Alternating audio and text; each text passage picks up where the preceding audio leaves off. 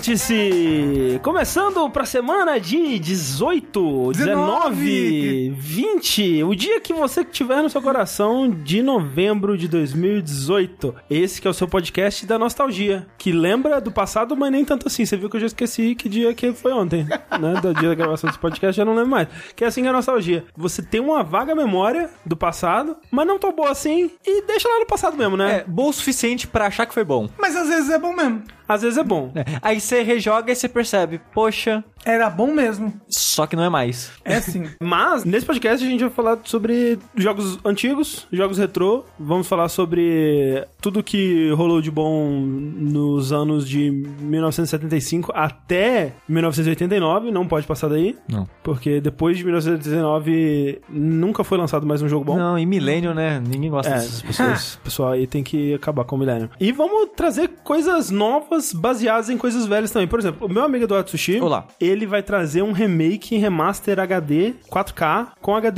Do Shakan, aquele jogo do Mega Drive do cara que parece um espantalho com a espada. Só conheço a capa e na época de Bloodborne, muitas pessoas por algum motivo faziam relações entre Shakan e Bloodborne. Não sei exatamente porquê. Chacan? Não um jogo muito bom não, mas ele é estiloso. Ele É tem muito do- cara de Mega? Drive. Não, não, eu confundi. Shakan, as pessoas estavam comparando, fazendo alguma relação de desenvolvimento com Legs of Kain. Tem um ca- uma carinha de Legacy of Kain. Eu não- era um moço da NBA? Isso. Deve ser muitas Não, coisas. esse é o. Shaquille O'Neal, Rafa. Ah, talvez. que também tem seu próprio jogo, Shaq Fu. Que Saiu continuação ano passado. Velho, saiu, aquele jogo saiu. Isso é muito inacreditável pra mim. É, parece uma bosta, É, mas saiu. saiu. Mas além de mim, além de Shakan O'Neal, Isso. nós temos o Rafael Kina. Olá! Que ele vai fazer um remake de um jogo muito querido das pessoas aí, né? Que é o Smash Wii U. Ele vai fazer um remake chamado Nossa, Smash Ultimate. Vão se fuderem? Cara, olha só, duas, se você quiser, se você quiser ver o Rafa puto, tem duas formas. Não, Primeiro- não, não. Que as pessoas acham, ai que engraçadinho. Vão rever o Rafa Puto no Twitter. Eu bloqueio, filho da puta. Tem du- duas formas. Você fala de Smash 4.5 pra ele, ou você pode falar que a J.K. Rowling tá estragando o Harry Potter. Eu fico puto também. Você não acha que ela tá estragando, não? Não. Mas tá. Mas assim, Tá, Rafa, tá estragando. você viu a nova foto que saiu do Monster Hunter? Do filme? Do Yuji? Vi. Não é o Yuji. É o Yuji, gente. É o Ong Back, como é que ele chama? É o Ongback é o nome do filme, mas Isso, sim. É o cara É do a Ong Mila Jojovic. É, esse daí. É. É Mila Jojovic. Mas olha só, agora a roupa do cara parece uma roupa de Monster Hunter. Ué. é uma roupa de Monster Hunter aquela ali. Você não ficou mais feliz um pouco? Não. Por que não? Porque tá a Mila Jovovich do lado. É. Mas olha só, vai ser uma fusão de dois mundos. A Mila Jovovich é uma militar que vai cair A naquele Mila mundo. Jojovic tá ali pro marido dela bater punheta. A gente já, já decidiu isso. Mas tudo bem, Não deixa quero. ele. Não, não, não, não. E não. se a Mila Jovovich virar o Rátalos? Porra. Ela tipo tá o Sean Connery dublando aquele E se ela dragão. domar um Rátalos? E se a Mila Jovovich for o amigato do Ong Back? É o que falta, ela botar um cosplay furry e sair batendo nos monstros de CG. É. Mas bem, nós aqui hoje também temos ah, André Campos. e ele vai fazer o remaster daquele jogo de Play 1 que eu tenho vagas memórias no fundo da minha mente, mas eu, que eu lembro que tem M e K no nome do jogo. Mortal Kombat? Não. E que o moço ele parece um pássaro. Caraca. Vamos lá, vamos lá. Alguém lembra disso? Caralho. Tem M no nome, M3, M alguma coisa. MDK. MDK? MDK, MDK. MDK, isso aí. E o moço parece um pássaro. Eu lembro. Na verdade não parece não, mas Ah, ele tem um bem. bico, ele tem uma Ele coisa tem um pontuda bico. na cara. Ele tem uma coisa Eu consigo- alongada. eu consigo entender um pouco o pássaro. Eu não entendia nada daquele jogo, né? Eu, eu Nada. também não, mas eu achava ele muito legal. Então, ele era muito estiloso. Uhum. Eu. É foda, cara, porque esse tem muito jogo dessa época que não tinha inventado ainda level design, né? Então, o jogo ele tinha um conceito legal, uma mecânica da hora. Às vezes a primeira fase dele era legal, mas quando você passava a primeira fase, o jogo era uma bosta. Cara, FPS da época de Doom é tudo isso, velho. Tipo, a primeira fase, sei lá, as primeiras três fases são legais e o resto tudo é uma bosta. Mas Fa- Doom é uma bosta depois da Não, então, fase? Doom era uma exceção, Doom era realmente bom. Não, tipo, level design tinha, sei lá, Mario, tinha jogos que Sim, tinha level não, tô design. zoando, é. Mas o começo da era 3D era um puta que pariu. O MDK é tipo isso, a primeira fase dele tem todos os momentos marcantes que você pensar de MDK estão na primeira fase. Eu tenho certeza Cai que ninguém paraquedas. nunca lembra, é, ca- cai de paraquedas, atirar com o sniper. Tinha uma fase que eu achava muito legal, que era mais pro final do jogo, pelo menos na minha mente de criança era, que era um, o mundo era cheio de tinta, como se alguém tivesse pegado baldes de tinta e e jogado nas paredes. Eita. Era sangue. É, o jogo era tipo, to- era um lugar todo colorido, bizarro, e eu É achava Splatoon. muito legal na época. Eu, quero, eu queria voltar pro MDK Saideira. eventualmente. Saideira MDK. Sabia que o, o, MDK 2 foi desenvolvido pela BioWare? Sim, e eu ouvi dizer que é ruim Oh. também. É, não, eu nunca joguei. O MDK2 tem um cachorro de oito patas. Esse podcast, infelizmente, não é pra falar de MDK, nem sobre o filme do Monster Hunter. E, na verdade, a gente não vai falar tanto, assim, sobre nostalgia. Um pouquinho, vai ter um pouquinho. Vai ter um pouquinho de nostalgia. Mas esse é, como vocês podem reparar aí, é um vértice de número par. Isso significa que ele é um vértice onde a gente vai discutir joguinhos. Semana que vem, se você quiser acessar lá o nosso canal da Twitch, twitch.tv jogabilidade, às 21 horas, provavelmente da terça, que a gente tá tentando manter na terça agora, vai rolar lá uma live do Vértice ao vivo de notícias, onde a gente vai falar do filme do Monster Hunter. E a gente vai convencer o Rafa de que é bom. A gente não fecha aquele vértice enquanto o Rafa não admitir que o filme do Monster Hunter vai ser bom. Mas assim, enquanto isso, enquanto semana que vem não chega, a gente vai falar do que a gente tem jogado nas últimas semanas. Eu não tenho jogado muita coisa porque eu fui, minha vida foi consumida por Red Dead, mas agora já passou. Mas você tem algo a acrescentar? Eu sei que é perigoso perguntar isso. É. Ai, meu Deus, não, Sushi, o que, que você falou? Para! Não, eu só queria dar um parecer final aqui. Ai, meu Deus. Sobre Red Dead, porque assim, é muito facilmente o meu jogo do ano, assim, não teve nada esse ano que chegou perto. Jogo da geração. Não sei. Mas você, mas você diria que tá perto. Bem perto. Ok. Eu- é, o fato de eu não saber já é o suficiente pra estar muito perto, assim. E eu entendo, assim, conversando, né, falando, expressando minhas opiniões no Twitter, eu, eu- E antes disso mesmo, eu tinha visto muita gente que não tava sendo fisgada pelo jogo, ou que não tava. tava se sentindo incomodada pelas mecânicas e tal. E, e eu acho fascinante porque eu vejo, sei lá, o, o Remy Ismail, o Jason Schreier. Eles jogaram um jogo, terminaram um jogo com muitas e muitas críticas ao pacing, ao Uhum. combate aí tal, mas ao mesmo tempo impressionado, sabe? É, eu acho que é isso. Então eu sinto que eu quero jogar antes do nosso dash de melhores do ano e tal. Eu duvido que ele esteja entre os meus melhores do ano, porque é um tipo de jogo que não me agrada tanto. Uhum. Mas eu sinto que eu vou ter uma experiência semelhante, sabe? Que eles descrevem. Porque o André me mostrou um vídeo ontem que é meio que. Não é side mission, não é nada. É tipo uma parada aleatória no mapa que nem marca em lista nenhuma, né? É, Que é, é a uma- parada do pessoal lá da, da sopa. É, uma casa aleatória que você encontra. Assim, eu tava andando e, tipo, passando na frente, assim, um cara, ei, ei. Aí eu voltei assim e aconteceu aquilo tudo, né? É. Que vocês viram. Eu, eu não vou descrever aqui, isso não vai ser muito longo. Eu coloco o vídeo na descrição pra vocês assistirem Eu nem vi também. o vídeo pra não tomar spoiler. É. Que é, é um vídeo que o cara ele pega essa casa e mostra todas as possibilidades de escolhas que você pode fazer nela. E assim, é um vídeo de 11 minutos, eu acho, que é por uma parada mega aleatória É no mega mundo, aleatório, é. que muitas pessoas provavelmente nem irão encontrar. É assim, é qualidade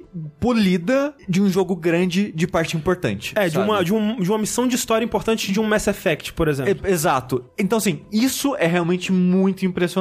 E, a, e a sensação, sem sacanagem, a sensação é que tudo no jogo é assim. Tipo, é raro. É, é os momentos em que você faz alguma coisa e os personagens em volta de você não respondem especificamente aquilo que você fez, é muito raro. E, tipo, eles, esses momentos se destacam porque eles existem e você fica, ué, mas, ó, aconteceu uma, ó, agora saiu de um pouco aí, ó. Tem alguns momentos onde esse tipo de coisa acontece, mas um exemplo do que acontece nessa parada, você encontra os caras, eles tentam te dar um golpe lá pra roubar seu dinheiro e eles aparentemente fazem isso com frequência, né? Eles trazem viajantes e tal, e eles jogam os corpos numa vala depois, né? Eles te envenenam e te jogam o, o corpo numa vala. Você, por algum motivo, não morre, então quando você acorda, você acorda nessa vala com... Zero dinheiro. Zero dinheiro, né? Todo fudido assim, com corpos assim, tipo, os corpos mais recentes, uns esqueletos e tal, assim, nessa vala e tal. Primeiro que você pode escolher matar eles antes ou não aceitar o golpe deles. Tem um monte de reações possíveis pra isso. E eles têm dublagem e animação específica pra isso, cara. É muito louco. E a dublagem é toda motion capture, né? Com rosto e corpo específico pra essas situações. É. Então, tipo, tem um exemplo que você tem vários estágios que você pode simplesmente levantar e ir embora. Aí tem uma hora que estão tentando servir é comida pra você e tal, e te oferece ah,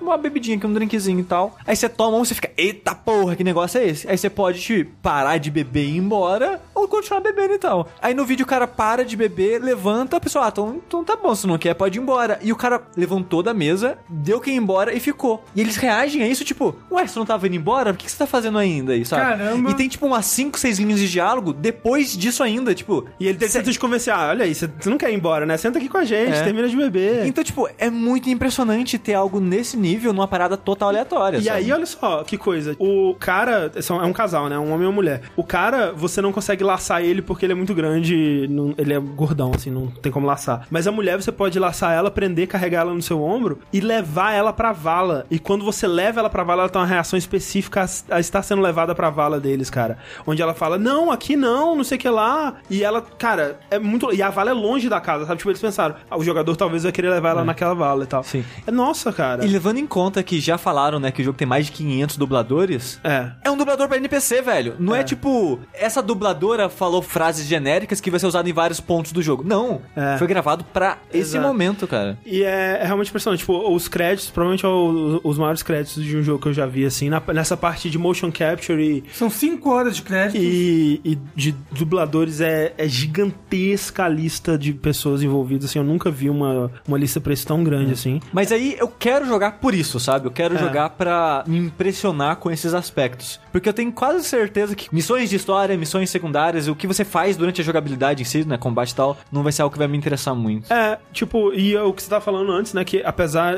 de problemas do jogo é impressionante, e é a minha sensação, assim, que ele não é nem de longe um jogo perfeito. Eu total, cara, 100% entendo pessoas que não vão conseguir relevar as coisas que eu relevei pra apreciar ele tanto quanto eu apreciei, porque ele tem muitos dos mesmos problemas do primeiro, e acho que o maior problema dele também é o maior problema do primeiro, que é um problema de ritmo. Eu sinto que, assim como virou clichê já falar da parte do México no primeiro, É, esse que é que eu- super arrastada É. e tudo mais. Eu vi gente reclamando do capítulo 5, né, desse. É, então, o capítulo 5 é bem esquisito, não serve muito bem a narrativa. É tipo o México desse, só que ele é, pelo menos ele é mais rápido. E até um pouco do, do final, assim, demora demais, sabe? Ele, ele, você já sabe pra onde aquilo tá encaminhando, você já entendeu pra onde que o jogo vai, só que ele tá demorando e tem, cada- nossa, uma, uma missão atrás da outra. E as missões, elas começam a ser repetitivas, assim, no, no tema da história que elas estão querendo passar, sabe? E você já entendeu o que que... Eu já entendi, cara, já, já saquei isso que você tá me falando, sabe? É só pra alongar o É jogo. só pra alongar. Tipo, ele tem esse problema muito sério, assim, mais pro final. Mas eu acho que eu tava tão investido na história, sabe? Acho que o que ele mais me pegou, mais do que até o quão impressionante ele é tecnicamente, foi a história, cara. Tipo, a história do Arthur, assim, o Arthur Morgan, ele entra como um dos melhores protagonistas de videogame que eu já experienciei, assim. Ele é um personagem muito complexo, muito profundo, cara. E é curioso porque essa profundidade, ela não é imediatamente aparente. E se você não procurar ela, talvez você não ache, porque ele é um cara muito reprimido, velho. Ele é muito. E, e condiz muito com como ele foi criado, onde ele foi criado, quem,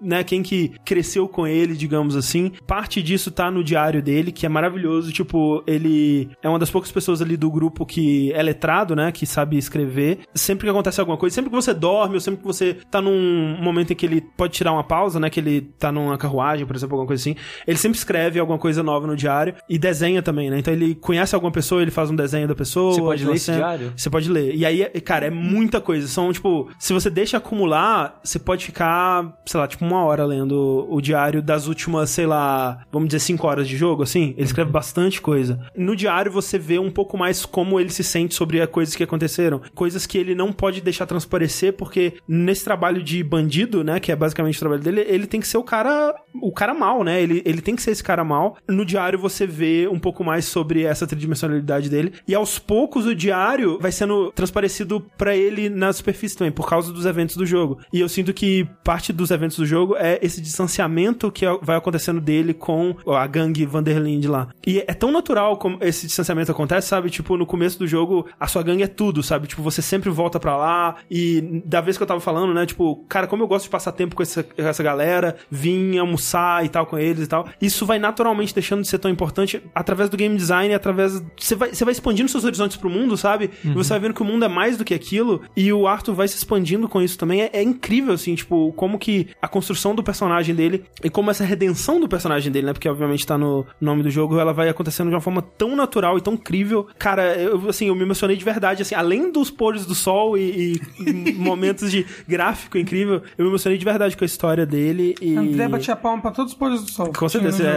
é, ajoelhava, fazia a saudação ao pôr do sol. Assim, eu só queria dizer que o André chegou num ponto que pra mim ele já é o louco do jogo. O louco do jogo? É, porque, tipo, às vezes ele twitta, cara, olha essa paisagem. Eu falei, velho, Vamos com calma. Ma- ma- Olha, olha essa neblina aqui. Aí é, o- é Silent Hill. Ah, que lindo. É, ele já tá no nível que é tipo os fãs de Undertale, sabe? que já tá lá fissurado vendo o significado nas coisas que não tem. Eu, já Eu não sei, eu não sei se você tá falando daquela que é uma estação de trem, que, É. mas não é só a paisagem, é o enquadramento, sabe? Tipo, nossa, acho aquela cena muito, muito bonita, assim, tipo. É, é uma cena. É uma cena. É, mas é, É que essa não- cena. não- na emoção do momento. É, então, aquela cena também ela é muito imp- importante emocionalmente e tal. Ok. Enfim, é. Como eu disse, é um jogo problemático. Por mais que eu goste de como ele é é metódico e tudo mais, eu tô no momento preparando um vídeo sobre isso, onde eu quero falar mais sobre né, tanto os problemas quanto as coisas que outras pessoas consideram problemas e eu considero como forças do jogo, né? A jogabilidade metódica e lenta e burocrática, pra mim são entre os pontos mais fortes do jogo. E eu total entendo que isso vai incomodar muita gente, mas tá aí, Red Dead Redemption 2. Trazendo de volta o tema da nostalgia. Olha aí. E falando de tempos mais simples, jogos mais simples, onde você não tem um pôr do sol tão lindo, onde você não tem um personagem tão multifacetado com diários, um dos jogos que eu vou falar hoje vai ser o Spyro Ignited Trilogy ou algo assim. É Reignited. Reignited. É isso daí mesmo. A trilogia reignitada. É, isso daí é. É isso Essa é a mesmo. tradução oficial. Falando rapidinho, antes, Activision é uma filha da puta, né? Co- correto. Próximo assunto. É, só isso. Por quê?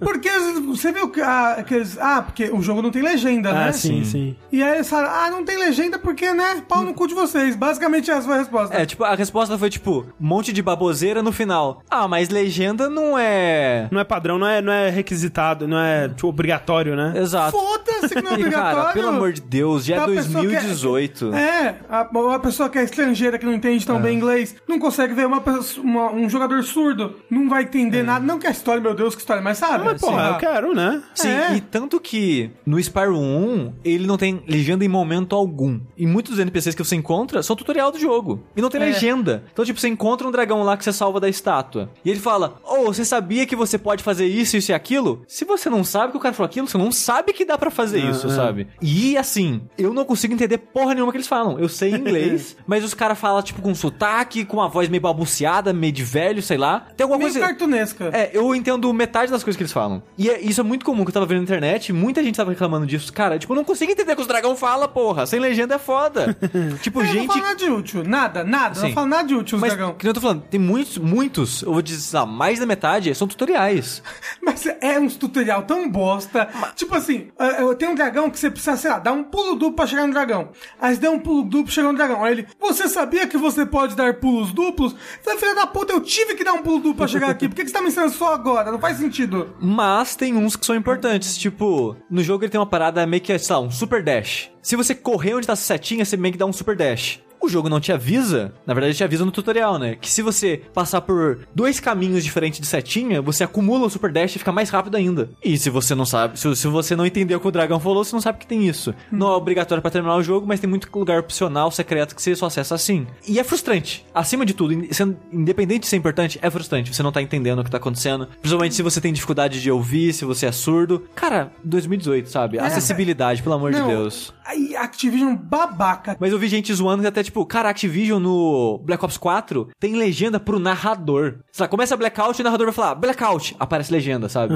Então, tipo, se no Call of Duty tudo tem legenda, eles sabem que legenda é importante. Sim. Por que que eles não colocaram um investimentozinho assim, um incentivo no estúdio que fez o Spyro pra colocar a legenda? O meu chute, o meu chute é que o jogo original não tinha. É. A justificativa deles vai ser essa, tipo, ah, mas no jogo original não tinha, nós estamos sendo fiel. O meu cu. Porque no jogo original não tinha um botão que o seu amiguinho lá, que serve como barra de vida, né, que é um, uma libélula, Uhum. no remake tem um botão que você aperta, ela aponta a gema mais próxima, que é um dos coletáveis do jogo. Porque tem muitos... eu acho que tinha no 3, mas não tinha no 1, 2. É, eu não lembro. Porque tem um NPC no 3 que te fala dessa Fala. mecânica. Ah, é. então talvez. Eu, eu, assim, eu acho que não tem essa mecânica antes, porque o primeiro, se não me engano, não tinha nem analógico quando o primeiro saiu. E você tem que clicar L3. Sim. E nenhum jogo no PS1 clicava L3. É. Mas de qualquer forma, tem uma mecânica agora no remake que você clica o L3 pra ele apontar a gema mais próxima. Tem mapa que não tinha nos outros. Você pode ligar e desligar no, no menu. Então ele tem coisas nele que é qualidade de vida. Tipo, não é mais save no memory card. É save instantâneo quando você passa em momentos específicos do Sim, jogo. é. Se ele modern- modernizou alguns pedaços pra deixar mais prático, coloca essa legenda também. Não vai, não vem com essa de ser Não, é- fiel ao jogo original, não. Foi, foi pura babaquice. Não, é babaquice, o que é. Aí o 2 e o 3, eles têm legenda, mas não é que o jogo é legendado. É tipo caixa de diálogo, tipo Final Fantasy, sabe? Tipo RPG. É, alguns NPCs têm caixa de diálogo. É, mas as cutscenes ainda não tem legenda. Então, tipo assim, é decisão bosta. Por favor, faz um patch, arruma essa porra. Cria vergonha É, tem na que ser um cara, patch nessa sabe? porra aí. Cria vergonha na cara, Activision. Exatamente. Mas Spyro, né? Poxa vida. Exato. Eu nunca joguei. Eu já tinha jogado quando era criança só. É, eu não havia jogado nenhum Spyro. Assim, sendo mais sincero, eu tentei jogar o Spyro 1 na época do PS1. Eu joguei um pouquinho. Na minha cabeça de criança eu não entendia qual era a gasto. Tipo, eu não entendia pra que esse jogo? Pra que, que eu vou ficar andando aqui? Pra que, que eu vou fazer isso, sabe? Eu não, não entrava na minha cabeça, sabe? Não achava interessante aquilo. E eu nunca dei bola pro jogo. Aí, esse remake tá maravilhoso. Ele tá muito bonito. E a Thalissa gosta muito. Então ela queria jogar, eu vi ela jogando e eu, poxa, parece maneirinho isso daí, sabe? E tá bonito, né? Eu quero ver esse mundo É bonito Tá mesmo. bonito acontecendo na minha frente. pra um caralho. É muito lindo. Tá muito lindo. Tanto que a coletânea, né, os três jogos, é 70 GB no PS4. É, eu tive que deletar um bocado de coisa. Eu fiquei assustado. Eu não tô com o Red que- Dead instalado por causa dele. Tive que deletar outro jogo que não tem legenda, que é The Quiet Man. Não vai jogar a versão com áudio. Então, eu quero, mas né, agora eu vou ter que. é, é que The Quiet Man é fazer. 30 e pouco giga também. É que o meu plano era jogar é, Spyro antes de, desse podcast aqui, mas não deu tempo. Não, não deu tempo. Tudo bem. Mas aí, então, a minha experiência com o Spyro foi muito positiva. Provavelmente, pelo momento da minha vida atual, mesmo se eu tivesse dado mais chance pra ele quando eu era criança, eu provavelmente não era um tipo de jogo que me agradaria naquela época. Mas me agradou agora porque. O Spyro 1, principalmente, eu digo isso. Que ele é um jogo muito simples. Você anda, coleta gemas e vai pra próxima fase. Coleta dragões também. É, mas os dragões são checkpoints, então, tirando um ou outro que tá em lugares escondidos, 90%, 80% tá no caminho. Mas a parte mais. Uma das partes mais.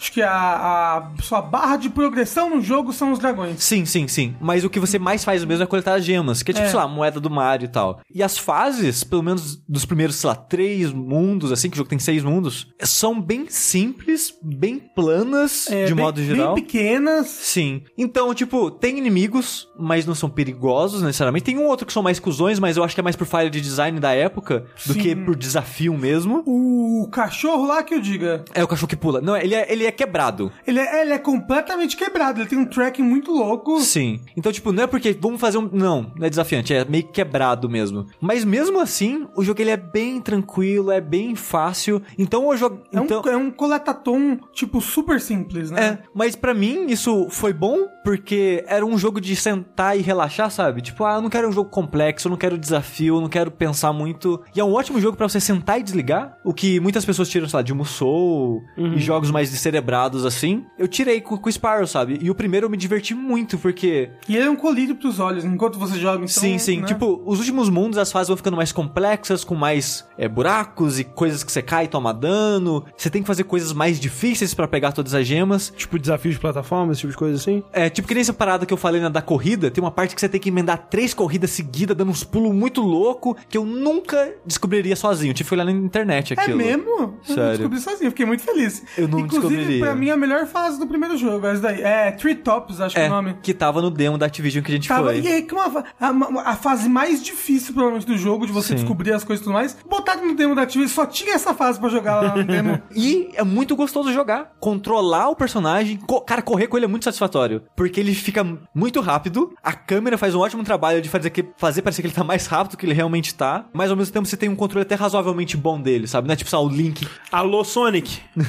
é, que você fica tipo, caralho, fudeu. A música muda, A música dá uma aceleradinha. ela dá um toque, toque, toque, toque, toque, toque. Tipo quando você sobe no Yoshi no Mario World. Que é algo que eu tava vendo que o pessoal queria na época do PS1, mas eles não conseguiram. Tempo de desenvolvimento e tal, eles não conseguiram implementar no PS1. Essa parada da música? É, Ah, legal. e é coisa do remake que, tipo, eles trouxeram que eles queriam, mas Legal, não conseguiram legal. fazer e colocaram aqui. O É, primeiro, eu, ele é de que ano? Ele é do final já do PlayStation 1. Eu acho que é né? 98. É, já é mais pra É. frente, né? É, que é engraçado porque eu tava vendo, né, tipo, comparação assim do, né, do que, que mudou e tal entre os dois jogos. E, velho, o primeiro é um jogo muito bonito pro PlayStation 1, cara. Sim. E, e é As engraçado. cores, acho que o uso das cores é, é muito bem acertado. E é impressionante, tipo, draw distance, essas paradas assim, Sim. que você. Porque você não tinha muito isso de um, um mundo aberto, né, em 3D no, no PlayStation Silent Hill é 1. um exemplo, né? É, tipo, o próprio, sei lá, jogo, né, que tinha um gráfico mais ambicioso, assim, Metal Gear, né? A câmera sempre de cima pra baixo, e quando é, né, quando você vai olhar assim, ah, tem é, ambientes mais abertos, sempre a neve pra ter a neblina. Quando você tá dentro, são salas fechadas, né? De FPS, sei lá, Medal of Honor era muito disso, Muito- não via nada na frente. fumaça, né?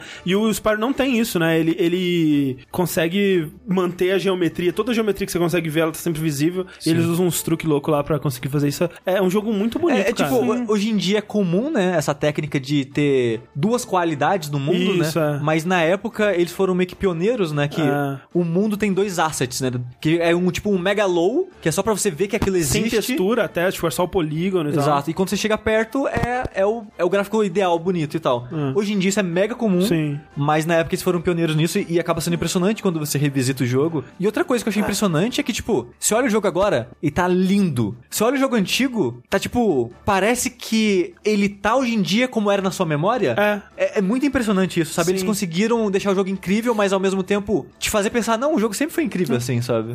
Lembrando que o jogo é da Insomniac, né? Isso, Isso. isso. E original, depois né? foi fazer a série Ratchet Clank, Aquele Spider-Man. Resistance, né? Spider-Man. o, aquele que vai lançar agora pro PC, Sunset Overdrive. Sim, exato. É, Já saiu, na verdade. A Insom- inclusive, né, o Spyro 1, 2 e 3 lançaram com um ano de distância, né? Sim. É 98, 99, 2000. E aí eu tava vendo também uma parada que até eu acho que o Substituitou, postou no grupo, não lembro, que rolou um speedrun, né? É, É, patrocinado pela, pela Activision antes do lançamento até, Sim. onde eles trouxeram runners do Spyro clássico pra jogar Sim. o remake, né? E tipo, foi interessante, eu não vi tudo, mas é, os comentários iniciais, onde eu tava pensando, ah, o que que muda, o que que se mantém, né? E eles falaram, ah, cara, é, é mais fácil falar do que que se mantém, né? Do que, do que o que muda, porque Mas muda tudo, né? Eles, Sim. eles realmente fizeram outro jogo. Não, dá, não seria, por exemplo, como o remake que eles fizeram do Halo, que daria pra você al- alternar entre um e outro, Sim. né? O, o gráfico, por exemplo, porque eles realmente mudaram o jogo inteiro. Exato. E, É, é- é- o jogo foi feito do zero, né? É. Tipo, Mas assim, eles tentaram ser fiel na velocidade, nos inimigos, o jogo se comportar de uma maneira semelhante que você lembra, né? Não, a- até a inteligência artificial bosta dos inimigos é Sim. a mesma. É, então, mas é, é curioso porque é isso, porque, tipo, eles não estão recriando o que o jogo era. Eles estão recriando o que você lembra na sua memória afetiva, digamos Isso. assim. Ah, sim. Adaptado pro, pra um, algo mais moderno. Mais mas ou não menos. tão moderno também. É, mais ou menos, porque como eu falei, tipo, tem os inimigos. Os inimigos, eles têm um, uns tracking de jogo de Play 1, sabe? Sim. Tipo, o inimigo vai te acertar, não importa o que você fizer. Tem um boss, por exemplo, no Spyro 2, que é insuportável. É, é muito louco porque o Spyro 1, ele é mega de boa. É um jogo pra criança, sabe? Ah. e eu não, eu não Bem pra criança. E eu não digo isso de maneira pejorativa, sabe? Eu adorei o jogo, me diverti muito com ele, mas ele é um jogo muito simples e amigável pra todas as idades. Até os troféus dele no remake são mega simples. Tudo que você tem que fazer são coisas simples e bobas, tipo, Exceto as fases de voar. As fases de voar são meio. Assim, ele tem uns picos de dificuldade, mas sei lá, ele, os troféus dele são quase todos atrelados a fases. Aí tem um troféu que é tipo, mate esse inimigo dando uma cabeçada nele. Aham. É isso, sabe? Então, tipo, até os troféus são bem simples. O jogo, o primeiro, pra eu platinar ele, foi 6 horas. Hum. É bem curtinho. O 2 é um pouco maior. Eu tô, acho que na última fase agora pra platinar ele. E tô, sei lá, com 6 horas e meia, uma coisa assim. Então vou levar, sei lá, 7 horas, digamos assim, pra platinar o 2. Mas o 2 eu sinto que eles tentaram correr atrás de, de algumas críticas do 1. Tipo, ah, nossa, o 1, você coleta duas coisas: o- os dragões e as gemas. As gemas estão ok, mas os dragões, né, são meio fáceis de pegar. As fases são meio que grandes, abertas, mas são simples, né? Só você só anda e coleta, né? Você não tem muito desafio. E o 2, eles tentaram meio que ir contra isso. As fases, elas são mais lineares e todas têm meio que um objetivo. Você chega na fase, tem uma cutscene inicial, quase todas têm uma cutscene de encerramento, o que é bem ambicioso pra época isso, que vai te dar um contexto daquela fase. Aí nessa fase você tem que liberar os bichos de- que foram congelados por um monstro. Aí você descongela todo mundo da- de uma areazinha redondinha ali. Aí eles vão liberar a próxima área pra você. Aí você descongela todo mundo, aí libera a próxima. Aí você descongela todo mundo e acabou a fase. Então, tipo, elas acabaram ficando mais segmentadas e perde um pouco dessa diversão de explorar um mundo. Ah. É, na verdade perde bastante. Porque no primeiro é muito isso, tipo, é uma exploração simples, mas eu sinto que eu tô explorando algum lugar me aventurando. É, eu no meu próprio pacing tô explorando aquela área, É, sabe? no 2 é meio que um. É um jogo de plataforma tradicional, sabe? Mais ou menos, assim. Ele é E 3D bem e guiado, tal. né? É, mas ele é muito guiado. Ele tem poucas áreas escondidas, secretas, assim, comparado com o 1 mesmo. No 1 tinha muitas. Essa, baús, entre aspas, diferentes. Tem um baú que você quebra qualquer coisa. Tem um baú de metal que é só cabeçada. Tem uma parada que você, quando você assopra o fogo, ele gira com tipo uma ventoinha. Então você tem que assoprar fogo várias vezes até aquilo abrir. Tem, é... tem um baú que você sopra e uma gema pula. Aí você tem que pegar a gema no ar pra quebrar o Sim, baú. aí tem o baú que tem que ser sempre ou mega fogo, ou a mega corrida, ou uma explosão. Tem, tipo, tem muitas coisas diferentes. E muitas das fases do puzzle, digamos assim, da fase, o desafio dela era: ok, tem esse baú bizarro aqui. Como que eu abro ele? Será que vai ser super, super corrida? Será que vai ser com explosão? Aonde tá isso no cenário para usar isso a meu favor? No 2 não tem isso. No 2 é só baú normal e baú de metal com cabeçada. Então, foi ficando menos interessante explorar e jogar ele de modo geral. Não, no 2 tem, tem os baús que você tem que usar uma, uma mega, um mega fogo pra É, quebrar mas ou são uma mais, explosão. mas são mais raros São e são mais, mais óbvios também. É, até porque o 2, eles. É, no 1 um você ganha gema quando você mata os inimigos. É. No 2 você ganha aquela bolinha É que a alma libera uma. deles. É, que libera sempre uma habilidade especial no mapa. Sim. E, aí, normalmente, ah, tenho um baú aqui que precisa quebrar. Provavelmente eu preciso pegar a habilidade especial do mapa. Pego e quebro o baú. Exato. Essa mudança, que eu acho que eles tentaram ser mais ambiciosos nesse sentido, tipo, vamos fazer algo é, com maior escala e mais inimigo. E assim, chega a ser impressionante porque o jogo tem, sei lá, umas 20 e poucas fases e acho que nenhuma ou poucas repetem inimigos. O que pra época é bem impressionante ter tantos inimigos únicos assim. Mas, mas troca o role da- dos inimigos. Por exemplo, tem uma fase que é a minhoca versus a, os pássaros. Uhum. Aí você tá, tá do lado das minhocas, então eles são os amigos e os pássaros são os inimigos. Aí tem um outro que é o pássaro versus a minhoca. Aí você tá do lado dos pássaros e as minhocas são os É. inimigos. Então, assim, tem muitas coisas que, pensando em 99, quando o 2 saiu, é muito ambicioso e impressionante pra ele fazer um jogo naquela escala, ainda mais em um ano. Mas, como um jogo, eu acho que ele ficou inferior, porque ele era muito a moda de, dos anos 90, tipo de minigames. Agora você não resgata os dragões mais, você coleta orbs. E esses orbs são sempre atrelados a algum minigame. Você tá andando pela fase, você encontra um NPC paradinho lá, com um símbolo de orb na cabeça dele. Aí você fala com ele, ganha esse jogo de hockey e ganhe um orb. Voe dentro dos círculos e ganhe um orb. Mate esses inimigos e ganhe um orb. Então, tipo, é sempre um, meio que um minigame e são todos chatinhos, sabe? É meh. Um ou outro chega a ser ruim, é, mas nenhum chega a ser bom, sabe? Você fica assim, é, vou fazer isso aqui porque eu quero o orb, sabe? E no primeiro não tem nenhuma coisa que você fica assim, sabe? No máximo as fases de voar que são mais ou menos, assim. Que são, eu acho que são as piores coisas do jogo, mas mesmo assim são de boa. Então, o 2 eu ainda me diverti com ele, mas eu fiquei meio decepcionado. E o Eu também achei 3... o 2 inferior ao É. primeiro. E o 3 eu ainda não comecei ele, no finalzinho do 2, mas o Rafa já falou que ele é mais minigame ainda. Tem até fase de skate. Tem fase de skate. Toca Millen Collin enquanto você Assim, tá de, de, de, de, devia, porque você tem a rampinha, aí você sobe, aí você fica rodando. Uou! E assim- Não, e aí aí o 3 ele bota personagens além do Spire pra você controlar. Ah, sim, sim. E aí, ai, agora essa Os fase amiguinhos do aqui... Spyro. É, é o 3 que começa a ter os furry louco? Não, todos têm Tem furry todos têm No furry 2 louco. já tem um pouquinho. Ah, é que no 1 é só dragão. No 2 já É, tem a mas- sátiro, já tem um cara que é um Ah, tigre, É, uma onça, mas sei o lá. 1 já. é- Agora no remake, principalmente, né? É uns dragão bara. Sabe bara? Sei, sei. Mas olha só, queria falar isso, elogiar. Porque a Thalissa falou que viu nas redes sociais gente reclamando disso. Eu, Não. eu acho um absurdo, porque assim, no jogo você tem, sei lá, 75 dragões pra salvar no primeiro. E quando você olha no jogo antigo, tem, sei lá, dois, três tipos de corpo de dragão e Muda cores a cor, diferentes. é. Nesse, eles fizeram personalidades com roupas e tatuagens e tudo diferente. E tematizado pro mundo que ele tá, sabe? Se é um pântano, é um tipo mais caipirinha, com roupa sei lá, de palha, alguma coisa assim. E é muito legal isso, cara. Quem que reclamou disso, gente? Eu não sei, São as velho. pessoas que reclamaram dos dragões porque eles são é, muito sexy. Assim, tem um que, cara, é muito engraçado, que ele é um hipster. Ah. Que.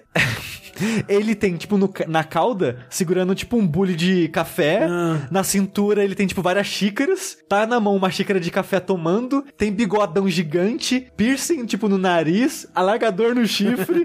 e cheio de tatuagem. Alargador tipo, cara, é o hipster barista, cara. É maravilhoso isso. Mas então, eu sei que um. Olha que loucura, o mundo que a gente vive hoje em dia. Um dos artistas que foi contratado pra fazer o design desses personagens é um artista de bara, de, de furry, bara bara, esse tipo de coisa. Olha aí. Explica Pra quem não sabe, que- bara é homem gordo, peludo, musculoso, assim, tipo, né? Ok. É um, é um fetiche específico aí. É Né? o, o cara do Full Metal lá, aquele que enfrenta. Armstrong. Não, o que enfrenta o Armstrong, que eles O- ficam o açougueiro. O açougueiro, isso. o marido da É, ele é tipo bara. Ele. É. Mas, Mas- assim, eu adorei o design desses dragões grandes, assim. Não, não, não porque eles são sexy, eu não sou fã urgente. Mas, Mas, eu- tipo, tem uns dragões aí que eu fico, caralho, eu queria jogar com esse dragão. Ele é irado, ele tem espada, ele tem machado. A cauda dele tem um machado na ponta que ele botou. Só cortar, você É. dropa o gargoyle. É. Exato. Tem um que ele é tipo churrasqueiro Ah. e a cauda dele tem vários espinhos e tem várias carnes assando e a ponta da cauda dele é tipo um garfo que também tem tipo uma salsicha assando, Ah. sabe? Quando eu vi uma estátua de dragão pra resgatar, eu, cara, eu quero ver porque eu quero ver o design do próximo É, dragão. isso adicionou muito no 1. Sim. No 2 não tem isso, né? No dois Porque não. você coleta só as orbes e cada orbe é uma orbe, né? É, eu não sei qual que eu coletava do 3, na real. O coletado 3 é ovo de dragão. Ah, Aí ok. sai um dragãozinho pequenininho. Eles têm uns designs um pouquinho parecidos, mas eles fazem alguma gracinha diferente. Entendi. Mas assim, eu não joguei o 3, o 2 é ok, o 1 eu achei genuinamente um ótimo jogo, assim. Eu gostei bastante dele e se você gostou de Sparrow e tá na dúvida, recomendo fortemente, assim, porque é um ótimo remake, eu pelo menos tô Sim, achando. mesmo, né? Você mesmo sem a nostalgia gostou, então. Exato. Eu, com a nostalgia, tô gostando. Mesmo, mesmo tendo gostado menos do 2 do que do 1, um, eu tô gostando bastante. E se você só quer um joguinho de boa pra relaxar, pegar uma platina fácil e tal, se divertir, eu recomendo muito ele, cara. Eu achei.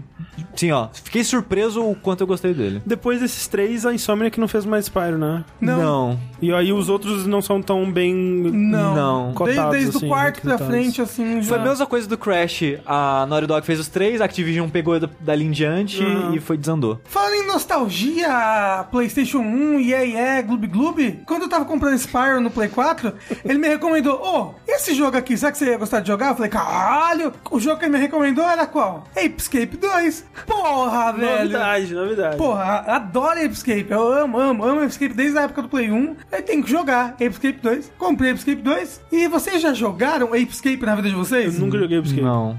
Eu, eu- inclusive, eu confundo muito Escape com Super Monkey Ball. É, tem nada a ver com o Mas é macaco. É, ah, sim, né?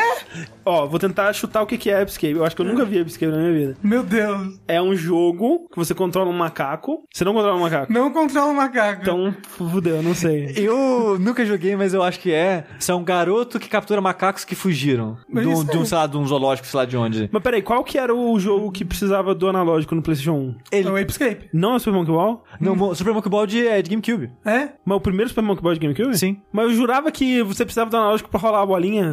Acho que não. Então tá bom, desculpa. Então, o Apescape, ele foi criado justamente por causa do DualShock no Play 1. Pra justificar ele. É tipo assim, porque ele é, ele é da Sony, né, o Apescape. Ele, acho que eles já estavam começando a fazer ali o negócio do Apescape e falaram, ou a gente vai lançar esse bagulho aqui, esse controle aqui muito louco, que tem dois analógicos. Você não quer botar isso no seu jogo? Eles, ah, então, tipo, o jogo todo é uma grande experiência do que a gente consegue fazer com dois analógicos, sabe? Então, você é esse garoto que seu pai, seu tio, seu avô, seu whatever, no 1, né, no caso. Ele é um professor que cuida lá de macacos. Ele tá fazendo um capacete, é um capacete que dá inteligência pro, pros macacos. Aí um macaco que é o Spike, acho que é Spike o nome dele. Ele é meio evil, ele é um macaco albino, ele é evil. Aí ele pega e dá, dá pra todos os macacos capacetes que deixam todos eles inteligentes e eles todos escapam, só que no 1 eles escapam pelo tempo. Então vai cada um pra uma era diferente, começam a aprontar altas confusões em todos os tempos aí. E você com esse garoto, você tem que capturar os macacos. O que, que os macacos aprontam? Você começa a fumar cigarro das pessoas. Macaco quer fumar cigarro, né? É, os macacos eles estão sempre fazendo alguma macaquice. O macaco quer fumar cigarro, né? Olha pro chimpanzé. Peraí, mas é, isso é importante. É, é- é que tipo de macaco que é? Você nunca viu um macaco do Escape? Não. É um macaco do Escape. É? É. Ah, esse. Ah! Tá isso vendo? aí não é Super Monkey Ball, não? Não. Isso é Escape. Ah, pode crer. Mas Esse é. belo macaquinho. É tipo um chimpanzé. É tipo um chimpanzé. É, só que ele tem cara de macaco de Escape, porque ele parece um, um fantoche. Sim, sim, pode crer. Né? Ele parece o craquinho, o nosso fantoche Isso. que agora tá amarrando a cortina. Coitado do craquinho. Bichinho do craquinho. É, velho. E o negócio é, com um analógico você controla o menino e com o outro analógico você controla as bugigangas que o menino usa pra capturar os macacos. Uma bugiganga é uma espada laser, que é uma, Então. na verdade é uma espada de stun, né? Mas é uma, é uma lightsaber. Uma espada taser. Isso. E a outra bugiganga que você começa inicialmente é uma rede de captura de macaco. O negócio é que você controla as bugigangas com o analógico da direita. Então, por exemplo, você tá andando, você quer dar uma espadada pra direita, Pode usa o crer. analógico pra direita. Sim, sim. Você quer dar uma espadada pra frente, usa o analógico pra frente. Você quer dar uma espadada em, em curva, você faz uma curva com o analógico. Isso nunca funcionou, né? Não, funcionou no Escape. Tem certeza? Sim, Não seria, agora. não seria melhor se não fosse assim? Não. Tem certeza? Boa parte da experiência Ok. é eu vou ter que acreditar. vou ter que acreditar em você. Porque isso, assim, em nenhum jogo isso funciona pra mim. Skate não funciona, é, Fight Night não funciona. Mas no- nesse jogo funciona. Tudo bem, que acredito. loucura. Mas, acredito em você. Eu acho que justamente por ele ser uma plataforma, né? Mais simples. Ele é meio que um collectatom, porque você tem que coletar os macacos. Basicamente, o objetivo de cada fase é você colocar um, coletar um certo número de macacos. Você tem os inimigos normais que você pode bater no lightsaber. Você pode bater no macaco pra ele ficar um pouquinho tonto antes de você capturar. Maldade, ó. Caso ele corra muito. E você vai pegando outras gadgets que vão funcionando com o analógico também. Como um radar de macacos, como um bambolê que te faz correr. Obviamente. Então você Aham, roda analógico, você bota o bambolê assim na cintura. Aí você roda analógico, seu personagem começa a rodar um bambolê. Começa a rodar até que ele vira uma, uma- um arco de energia do redor do seu personagem e você psh, sai correndo. Tipo Disparado. Super Monkey Ball. Tipo, igual. Tem isso no Super Mario Bros. Não, ok. E aí você vai pegando várias dessas gadgets e vai usando com o seu analógico. Por exemplo, quando você entra num caiaque, cada analógico é um negócio, um remo diferente do caiaque. E ele faz isso muito bem. E no 2, que é de Play 2, ele também faz isso muito bem. Olha só que loucura. Ele é um. Vendo em, em retrospectiva, assim, ele não é tão ambicioso quanto o primeiro. Porque o primeiro eles estavam, tipo, eles estavam testando de tudo com a- o segundo analógico. Tem vários minigames, o segundo também tem, mas tem vários minigames pra você testar analógico de jeito diferentes. As gadgets, né, são bem variadas. O 2, é, ele é basicamente, tipo, um de novo, sabe? Ele tem a- a- praticamente as mesmas gadgets, ele vai ter uma coisa diferente ou outra, mas ele é praticamente, ele é, ele é a sequência, sem, sem querer inovar muito, sem querer ir muito à frente, ou muito à frente do que o um tentou ir, sabe? Ele tem alguns problemas de jogo antigo, como, por exemplo, é, a fase tem 15 macacos. Ah, No 2, inclusive, que eu não falei muito, a história é mais boba que a do 1. Um, que a do 1 um é, é um pouco mais anime. Porque o, o Spike, o Spike, ele capturou o seu melhor amigo e fez um brainwash nele. Pera aí, seu melhor amigo é um humano ou um macaco? É um humano. Ok. Seu melhor amigo é um humano e o seu protagonista é um protagonista mais, mais de shonen, tipo, corajoso, bravo, sabe? Justiça acima de tudo. O seu melhor amigo é um humano, mas o seu amigo da escola é um macaco? Não. Ok. E aí. E aí, tipo, tem esse negócio de, ah, não, tem que resgatar esse meu amigo, mas agora ele é meu rival também, ele é meio Sasuke, porque ele tem cabelo escuro. um é um pouco mais sério nesse sentido, você, o Spike, ele, né, libertar os macacos dos humanos, ele é um pouco mais sombrio em alguns dos planos deles. E o dois é mais, tipo, só infantil, o protagonista é um bobão, ele é um bobão de, de anime, sabe? Tipo, a história toda começa porque ele tá, é, o professor fez calças pros macacos, Aham. e aí ele vai usar uma máquina de teletransporte pra distribuir as calças pros macacos. Aham. Só que ele mistura e bota capacetes também. Ah, e aí os macacos pegam os capacetes e aí ficam inteligentes e escapam do zoológico. Mas do eles também estão de calça? Estão de calça. E a calça indica a personalidade dos macacos. Porque os macacos, eles têm personalidades diferentes. Ele pode ser um macaco mais calminho, ele pode ser um macaco que usa óculos, ele não enxerga direito. Aí você pode aí, chegar... a ca- é, miopia é personalidade agora. Aí você pode chegar nele no stealth, né? Então, Inclusive, tem coisa de escape no Metal Gear, né? Tem, tem, Tem, os referência no, no é. Metal Gear 3. É. E, então você pode chegar nesse macaco no stealth antes de capturar. Tem macaco que é mais agressivo. Então, é, com um radar, você pode olhar onde o macaco tá. Você, tipo, enxerga uma câmera ao redor dele, porque ele pode estar escondido numa caixa, ele pode estar num lugar alto. Então, o radar, o radar te ajuda você a olhar por onde o macaco tá. Ele mostra o nome do macaco, ou uma historinha do macaco, tipo, é, ele não toma banho há três dias, alguma coisinha assim. E os status do macaco, quão agressivo ele é, que- qual o tipo dele. Já pode mais capturar, já. Aí você vai lá e captura. Aí você tem tipo um bestiário dos macacos, depois você pode ficar vendo. A fase, é tipo, é, é por fase? É por fase. E aí Então, cada fase tem um número X de macacos pra você É, capturar? o que eu falei de design ruim de Play 1 e que continua no Play 2. A fase tem 13 macacos. Aí pra você Esse passar da é fase... bom. é um bom filme mesmo. Pra você passar da fase, tem que capturar 8 macacos, por exemplo. Hum. Quando você captura o 8, o oitavo macaco, ele te joga pra fora da fase. Ah, tá. Tipo, aí você capturou 8, uh, tchau. Ué, e aí? Você nunca pode capturar todos? Não, aí você tem que entrar na fase de novo pra capturar o resto. Porque que quando você bosta. captura é eterno, entendeu? Ah. Capturou, capturou, acabou. Aí você sempre tem que fazer a fase mais vezes. É, Que o bom é que todo, todo avanço que você faz na fase permanece. Hum. Então, se você abrir um atalho pro final da fase no começo, quando você voltar pra fase, o atalho já vai estar aberto, você vai logo pro final da fase. O que torna ainda mais necessário te mandar pra fora. É. Tanto Bizarro. que eu vi um speedrun, eles conseguem fazer um bug que ele não te joga pra fora da fase, alguma coisa assim. Pro 100% no caso. É, de pegar todos os macacos. Perguntas, dúvidas sobre macacos. Não, eu só ia perguntar por que você tá jogando esse jogo. Porque é muito legal. Ok. É muito legal. Primeiro que é temático, os macacos, por exemplo, a primeira fase é uma boba, né? Obviamente, é uma linha reta, basicamente. Mas é tipo a Ilha da Liberdade. Aí tem a Estátua da Liberdade do macaco. Aí tem o macaco com a coroinha da Estátua da Liberdade. O nome dele é, sei lá. João. É, João. Não, mas os nomes dos macacos são trocadilhos com alguma coisa sempre, né? Tem muitos trocadilhos de macacos no jogo. É tipo, João. diria? Tem o Pega o meu com a mão. Tá. Eita, esse escalou muito rápido. É, tem, por exemplo, a fase do segundo mundo, a primeira fase é tipo um de terror. É um castelo do Frankenstein. Aí tem o Apenstein, tem o Count... Count Macácula. Count Macácula. e é. E aí, por exemplo, no 2 tem os, sei lá, Ape 5, que são os cinco bosses.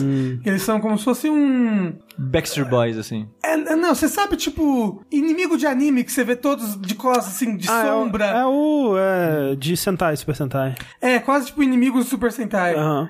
E, e cada uma de uma cor diferente. É, é, é um jogo tão. Ele, ele tem uma comédia tão boba. Que, por exemplo, tudo é banana. Você entra no- na- na- nesse lugar de terror, aí tem dois macacos cientistas operando uma banana gigante. Eles abriram a banana sem a casca e estão operando. Então é, é tão engraçadinho, é tão bobinho. E ao mesmo tempo é muito gostoso esse negócio dos dois analógicos. É, eu teria que tirar a prova disso aí, porque não, assim, nunca vi funcionar do jeito que Então, o problema é, câmera, você vai controlar que nem Zelda 64, sabe? Você vai olhar pra uma direção e apertar, e aí ele vai, pum, focar a câmera pra frente. Tá, a câmera funciona desse jeito. Na maior parte do tempo ela se acompanha ali sozinha, só quando você quer fazer umas virada brusca, que é melhor você usar o botão de botar a câmera pra trás. Ah, e como, como você vai estar com os dois dedões ocupados, é o R1 que pula, por exemplo. Eita, ah, mas faz sentido. E os, e os botões quadrado, triângulo, bolinha X, você equipa. São atalhos pros gadgets. Tipo, você pode deixar qualquer gadget equipado num desses atalhos, aí você aperta. Como se fosse Zelda. E aí ele fica equipado no seu analógico da direita. Só que bom. Isso, só que, bom, eu te odeio. é, tem, tem, tem muitas, tem coisas legais. Por exemplo, tem um, um helicóptero, você, um helicóptero, um. Como se fosse uma- um bastonete que você roda, aí você pode dar um tipo um pulão, assim, um terceiro pulão. Buf. Então você dá dois pulos, aí roda o analógico e pum, aí o seu carinha sai voando. Tem um carrinho de controle remoto que você vai se movendo ao mesmo tempo que o seu personagem. Tem, tem muita coisa divertida. Chama é, Brothers A Tale of Two Sons, aí. Isso. É tipo isso. Tem umas fases que você tem que resolver meio desse jeito, usando os dois, os dois personagens aí. Mas assim, se você quiser jogar Escape e você tiver como, recomendo você, você ir pelo 1 mesmo. Um é maravilhoso até hoje. E caso você não consiga, tem o 2 aí pro Play 4, olha só. É, é, aquela parada de. do emulador do Play 4 com troféu e tudo? É isso mesmo. Tem troféu, é, tem ele salvando num memory card virtual. Gosto. Acho é, porque muito- não é, não é um remaster, né? É só É, não é um port. remaster. Emulação mesmo. é, eu acho que o gráfico dele tá mais bonito. Ah, ele só, Tipo, fez- só uma- tipo- É porque é emulação, né? Dá uma melhorada mesmo. É, tipo, eu vi vídeos do, do Escape 2 na internet, ele tem vários serrilhados, que jogando no, no, no Play 4 não tem, é tudo ao menos- muito lisinho. Aumenta a resolução, dá uma filtrada mais nas texturas, É. esse tipo de coisa. Tipo, louco que o Escape são três jogos, né, o 2 e o 3 de Play 2, e depois a Sony nunca mais fez, né, porque tanto que a premissa dele é brincar com, com analógicos e, e, né, tipo, passou a época dos- de analógicos ser novidade. Foi a frustração do controle banana deles que eles não lançaram. Já que a gente não pode ter mais controle formado de banana, não vai ter mais Escape também. Mas tem um Banana Lang pra você usar. Ou você tem noção que alguém achou que aquilo era uma boa ideia? Aquele controle é feio. Seria o né? pior controle da história. Seria. Ter- podia ter lançado pra gente rir bastante. Enfia no Cara, ninguém ia comprar com a porra daquele console. Foi o Spike que quis fazer isso daí. É, os macacos do Escape aí, culpa É, eu, eu queria muito que tivesse um, tipo, uma, um remake da trilogia, sabe? Que nem estão fazendo com Crash, com Spyro, mas não sei se a Sony faria isso. O primeiro jogo vendeu bem, vendeu acho que um milhão e meio de cópias na época. Agora o segundo já, eles demoraram dois anos pra trazer pro ocidente o jogo. E, e aí já não vendeu também assim. As, pessoas, as crianças queriam GTA, não queria macaco. Queria Na matar época, gangster. É, aí só vendeu tipo 500 mil cópias o segundo jogo. Que é triste, eu gosto muito de Escape, recomendo muito. É, quer dar umas risadinhas com os macacos? Vai lá. Não ri do Oh, macaco não, que ele fica triste. E aí ele vai vai dominar o mundo. É por isso que eles dominam o mundo, que a gente fica rindo É deles. verdade. Mas eles são lindos, Já que eu falei de Zelda aqui pra provocar o Rafa, como sempre. eu gostaria de dizer um Zelda que eu gostei pra porra. Que é o Zelda Ocarina of Time. Uhul! Mentira, que é o Zelda A Link Between Worlds. Essa coisa aí. Que era o último Zelda que tinha sido lançado antes do Breath of the Wild. Que é o Breath of the Wild que deu certo. Porque eu, eu sinto que ele meio que é um proto Breath of the Wild, sabe? Sim, ele, ele foi o que me deixou esperançoso pro fu- futuro. Eu lembro, que, tipo, eu não lembro exatamente o que eu falei desse jogo na época, mas eu lembro de ter falado sobre isso, que tipo, olha aí, a Nintendo tá mexendo na fórmula, né? Parece promissor. E aí depois eu lembro que o Aonuma começou a falar disso, da, de mexer mais, né, pro próximo e tal. E eu fiquei... Mexeu demais, volta um pouco. Mas sim, eu sinto falta de várias coisas no Breath of the Wild que eu gostava na, na Eu, fórmula eu imagino que original. no próximo deve voltar um- mais umas coisas, tipo dungeon. Tipo, eu não gostava de dungeon, eu gostava muito de dungeon item, eu gosto muito disso. Não. E não tem, não tem isso né, no Breath of the Wild. Eu imagino que eles devem voltar com algumas coisas, sim. É, se no Breath of the Wild tem aquelas quatro dungeons, mas né? Ah, mas não é dungeon, não é dungeon de verdade, entendeu? Uhum. E assim, É um item. puzzle gigante só. É, eu gosto muito dessa liberdade de você já ter os itens. Porque, como é o A Link Between Worlds, caso você não tenha jogado? Ou a Link to the Past 2 no Japão. Ele é isso mesmo no Japão? É, Olha é só. a Link to the Past 2.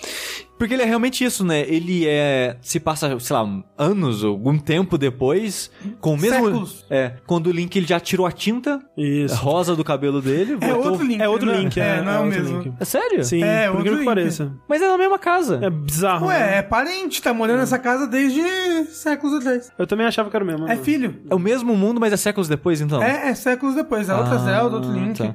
Porque Por- aquele Link, ele, ele participa de um ban- bando de outros Zelda depois. Esse, Ok. esse Link do A The Past. Aí, tipo, foda-se, né? Não, não, não. Não, não, não, não, não, não, não.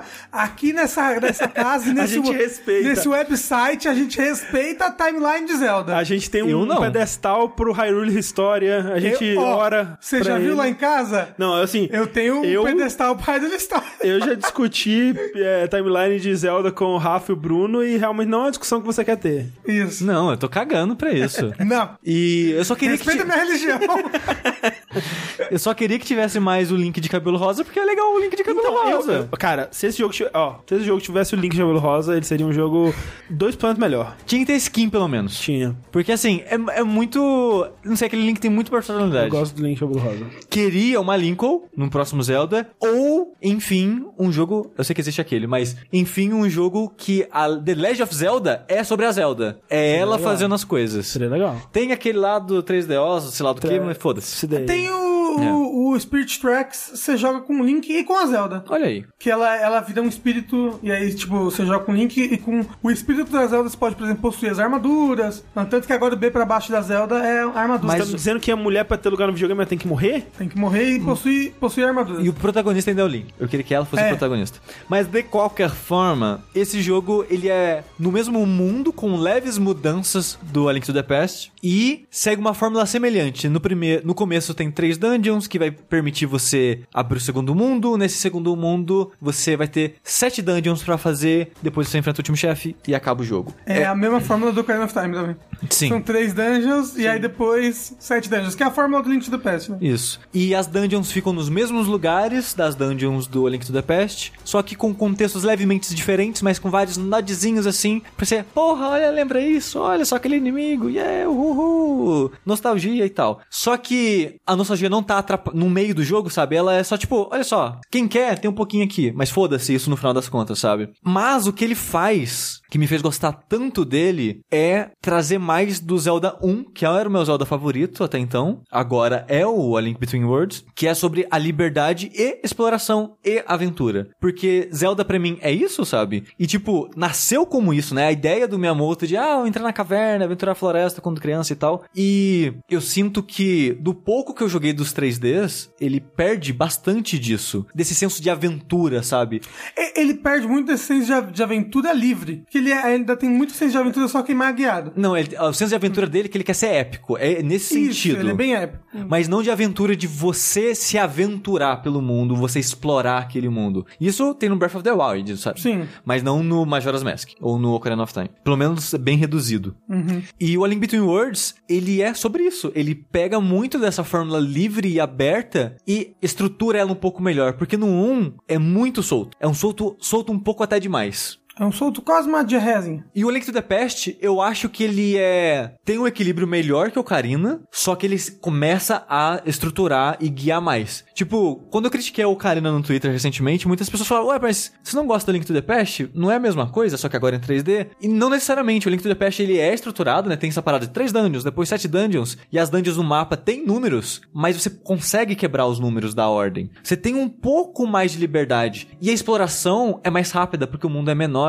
Então você sente que o jogo é mais rápido, tem menos diálogo, tem menos me- meio que questzinhas pra liberar coisas. E, quando tem as questzinhas é você encontrando uma barreira e entendendo sozinho como lidar com aquela barreira. No Ocarina é muito tipo você encontra uma pessoa e ela vai te dar um problema e você tem que ligar- lidar com esse problema da pessoa. Então, meio que RPG, né? Ele tenta colocar mais RPG no jogo de, de certo modo. E o A Link Between Worlds, ele tá entre o Link to the Past e o 1 nessa mistura de equilíbrio e guiar. E o que ele faz pra isso funcionar é, no começo do jogo, quando você faz, acho que sei lá, uma, duas dungeons, tem um vendedor que ele coloca quase todos os itens do jogo, as tools do jogo, pra você comprar. Na verdade, alugar. E você consegue alugar por preços módicos, só que tem um detalhe nesse aluguel. Se você morrer com os equipamentos alugados, que tem as orelhinhas de coelho em cima, que eu acho muito legal esse detalhe, você devolve pra ele. E é isso. Aí você tem que alugar de novo, Exatamente. gastando dinheiro. Só que, como eu disse, o jogo ele é bem de boa, assim.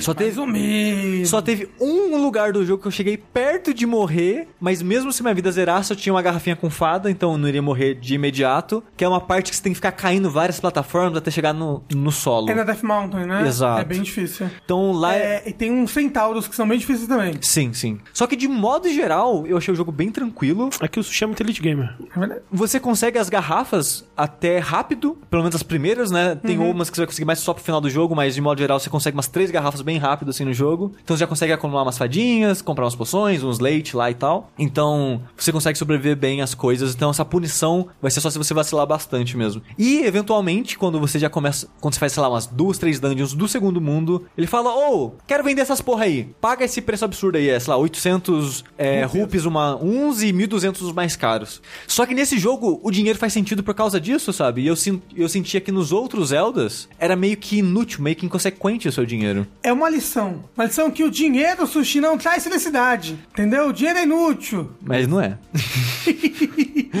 e nesse jogo, você sente que o dinheiro é muito importante porque você, se você morrer, você precisa alugar de novo os itens. E se você conseguiu acumular, você quer comprar eternamente pra você esses itens. Tanto que você, se você comprar, você consegue dar upgrade nos itens. E isso, upgrades mágicos irados. Exato, que Porque é os itens eles não gastam, né? Eles têm uma barra de estamina. que enche sozinha. Isso. que é muito boa, porque já é uma barra de magia que existe né, há muito tempo no Zelda desde o Link to the Past, só que aqui recarrega sozinho, então você usa com mais frequência e você se sente mais poderoso com isso. E você usa bastante na batalha. Isso, e os itens sempre tem uma. Além de um efeito no mundo, sei lá, tem a. Tipo, uma parada que é tipo um, sei lá, um guarda-chuva que gira pra cima e você dá uma planadinha. Você usa isso pra fazer vento pra te arremessar pra cima e alcançar algumas coisas específicas, ou pra levantar coisas do chão, tipo umas pedrinhas que solta e tal. Ou pra dar stun em bicho em área. Exatamente, mas você também consegue usar nos inimigos. Então, quase todos os itens, ou são todos, você consegue usar nos inimigos. Eventualmente, quando você dá upgrade na sua redinha de capturar inseto e na sua lanterna, até isso você consegue usar nos inimigos. Então, esse dinamismo dele de te liberar pra explorar as mecânicas dele, brincar com elas, até durante o combate, eu acho muito bom. E como você tem todos os itens, você pode fazer a dungeon que você quiser, na ordem que você quiser. Então você tá livre pra explorar esse mundo à vontade. E eu achei isso, cara, tão gostoso. E outra coisa. Tem uns que- bichinhos pra você achar. tem os bichinhos pra você achar, ao contrário das esculturas eu achei divertidos achar eles, porque Você pode marcar no mapa. você pode marcar no mapa e como o mundo é menor, é mais rápido. E- E, é mais fácil, né? E, né, três dimensões, mundo maior, E a recompensa é boa, porque muito. Faz.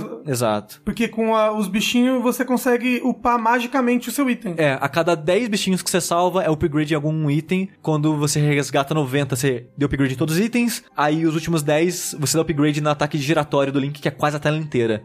Que não é lá tão bom, mas é bom também. É bom, é bom naquela torre lá de, dos inimigos lá. Isso é subir. né? Como o Rafa falou, você pode marcar as coisas no mapa. E isso, é, cara, é maravilhoso. Foi o primeiro Zelda, eu acho, que eu consegui fazer 100% sozinho. Por causa disso. Uhum. Porque eu não esquecia onde estavam as coisas, sabe? Eu, ach... eu encontrava as coisas e eu marcava no mapa. Todo jogo tinha que ter essa porra, velho, É, cara, de marcar eu, no mapa. cara, eu adoro o jogo que tem isso, essa mecânica de marcar no Hollow mapa. Isso não subtrai da sensação de aventura, até coloca um pouco, porque Sim. você tem o, o seu mapinha que você tá preenchendo. Sabe que jogo tem isso? Red Dead 2. Olha aí, gosto muito. Gosto muito disso. É um pin que você bota Você, lá. você pode colocar pins infinitos. É. Então, eu achei muito divertido marcar esse mundo, revisitar as áreas e pegar tudo de novo. E eu fiz 100% dele e eu queria mais ainda, sabe? Porque é muito gostoso essa explorar e avançar nele. Ah. Você pode jogar o Master Quest. Exato, quando é um modo difícil. Então, né, quando você termina o jogo, abre o modo difícil, que eu vi que o Rafa tava, jogou, jogou um pouco, né, mas Uhum. não chegou a terminar. Que, quando a gente fizer, porque a gente vai ter que fazer um dash desse jogo eventualmente. Ah, sim. Eu, aí eu rejogo no, no modo hard e tal. Porque é muito bom esse jogo. O triste é que ele tá no 3DS. É, então.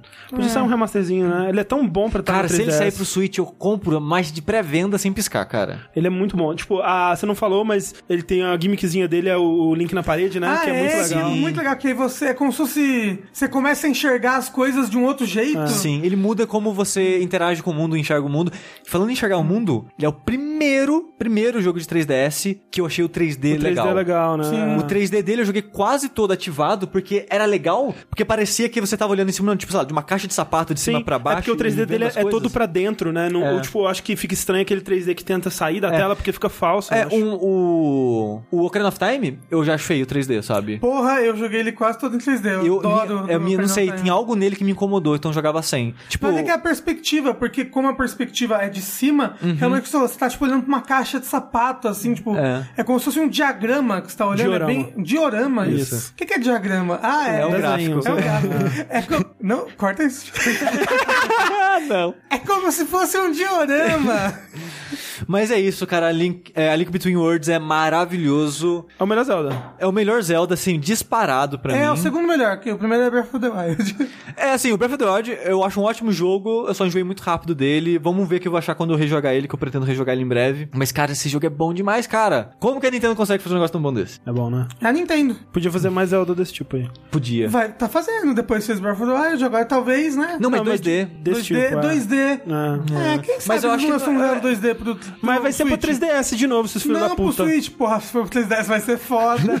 Tem uma continuação, você sabe, né? A dos Desse quatro Zelda. espadas lá, do Force Word? Ah, não, não, verdade. o Tri, alguma coisa, Tri Ah, Hero. verdade, Triforce é. Heroes, é. Triforce Heroes, é. Só que ele não é. Ele não é assim, né? Ele é, Ele, é- ele é tipo um Force Swords desse jogo. É, ele é. Você tem que jogar de três pessoas, Uhum. porque de uma pessoa é impossível, e de duas também. O negócio é que você tem, tem que jogar de três pessoas, e eles são, eles são tipo dungeons, assim, tipo. Agora você vai passar. Da, é tipo fase. Fase 1, fase 1, 2, fase 1, 3. É. E as dungeons, eu não consigo po- apontar agora, que já faz são umas duas, três semanas que eu joguei. Eu não consigo apontar nenhuma específica que eu falei, caralho, que foda, mas eu gostei de todas. Ah, a, a específica que eu, que eu achei foda é a dos ladrões, da Guilda Ah, dos dos Ladrões. ladrões é A bem dos legal. ladrões é legal, que você tem que fazer meio que um co-op, né, com a Isso, ladra. é. Isso, é é bem, bem bacana. legal. É, A de gelo é legal também, porque ela é assustadora. A de gelo eu acho que eu não gostei muito. É melhor que a de gelo do Link do Depeche, que eu acho que é uma das piores do Link do Depeche, a de gelo, mas eu não sei. É porque ela tem tipo oito andares, ela é, É, super completa. Eu adoro sim. esse tipo de coisa. Mas ela, ao mesmo tempo, é aquele... Essa dungeon específica, ela é tão complexa que ela é guiada demais. Ela é meio que se fosse uma montanha-russa, sabe? Ela parece uma aventura, mas você tá meio que seguindo reto. Mas é legal. É, muitas das dungeons têm isso, na verdade, mas essa eu acho que é a... Eu, eu sinto mais a mão dele me guiando, porque ela... Se eles não fizessem isso, seria trabalhosa demais, sabe? Mas, é- mas ela é legal, ela é legal, é legal, é. Mas assim, é isso daí, é um ótimo jogo.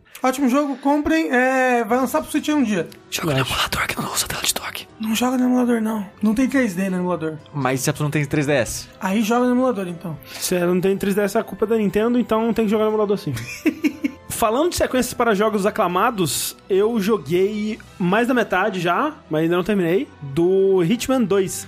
que Eita! não é Hitman 2 Silent Assassin, que é a sequência do Hitman Codename 47, que na verdade esse Hitman 2 é a sequência do Hitman, que não é o primeiro Hitman, mas é o Hitman 2016, que é o, o Hitman que saiu em modo de em formato de temporada e tudo mais. Episódio. Episódico, exatamente.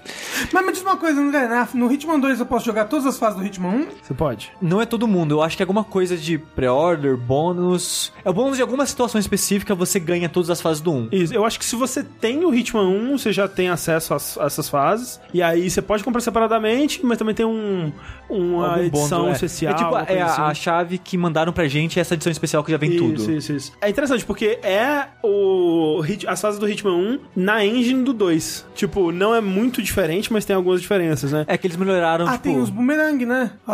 As malas teleguiadas. tem isso. Tem isso, A é mala verdade. que persegue. É. Mas essa engine eles deram uma, uma melhorada na inteligência artificial, em quantidade de pessoas, né, no visual. tem. É, espelhos agora funcionam, então se tem alguém no banheiro, por exemplo, tá olhando assim, você passa por trás, a pessoa vai te ver, sabe? Ah, nossa, que loucura. Normalmente, né, cê- é uma nova coisa que você tem que considerar e tal, então é interessante. É bizarro, porque o, o esse Hitman 2016, que foi o Hitman mais bem sucedido até hoje, né? Acho que a série Hitman, ela sempre ficou meio que numa coisa meio cult, assim, né? Meio, tinha um grupo de fãs que gostava bastante. Mas não deu certo o suficiente pela, pela mas, Square. mas pela- teve até filme.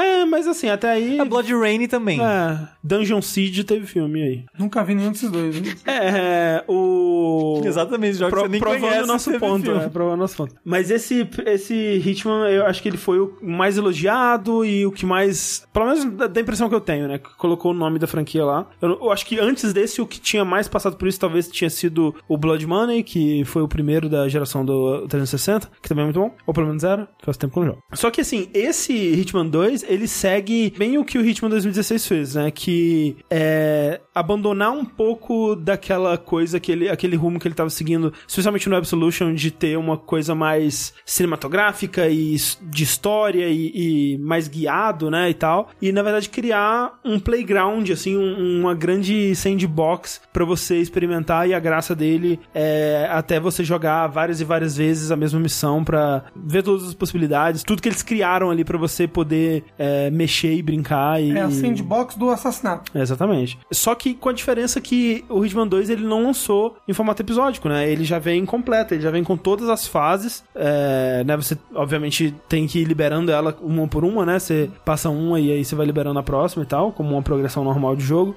Ele tem uma história maior por trás ou não? Tem, ele sempre tem história, né? O, o do 2016 ele também tinha, tipo, entre uma missão e outra, tinha uma cutscene sobre uma um plot maior que tava envolvendo tudo ali, né? E, e você ia avançando nessa história aos poucos. Mas eu sinto que esses dois, a história é menos importante do que ela jamais foi, assim. Tipo, eu lembro que no Hitman 2 tinha uma parada que o Hitman ele tava morando num, num convento com um padre umas freiras, e aí eles atacam o convento, aí ele vai buscar vingança. No Blood Money tinha uma história que um cara tava contando a história, os, né, as missões mais famosas do, do Agente 47, e aí todas as missões eram flashbacks desse cara contando, e aí no final tem um, um plot twist. E esse cara era o Agente 47, É. só com cabelo. No Absolution tinha o lance dele salvando aquela menina, né? Uma, uma criancinha, aí tinha umas freiras assassinas que ia atrás dele, uns negócios loucos assim. Isso é um filme. Tem isso no filme também? Eu nunca vi o filme. Tô com a impressão que tem, mas talvez não tenha. É. Eu nunca assisti o Eu filme. nunca vi o filme. Isso.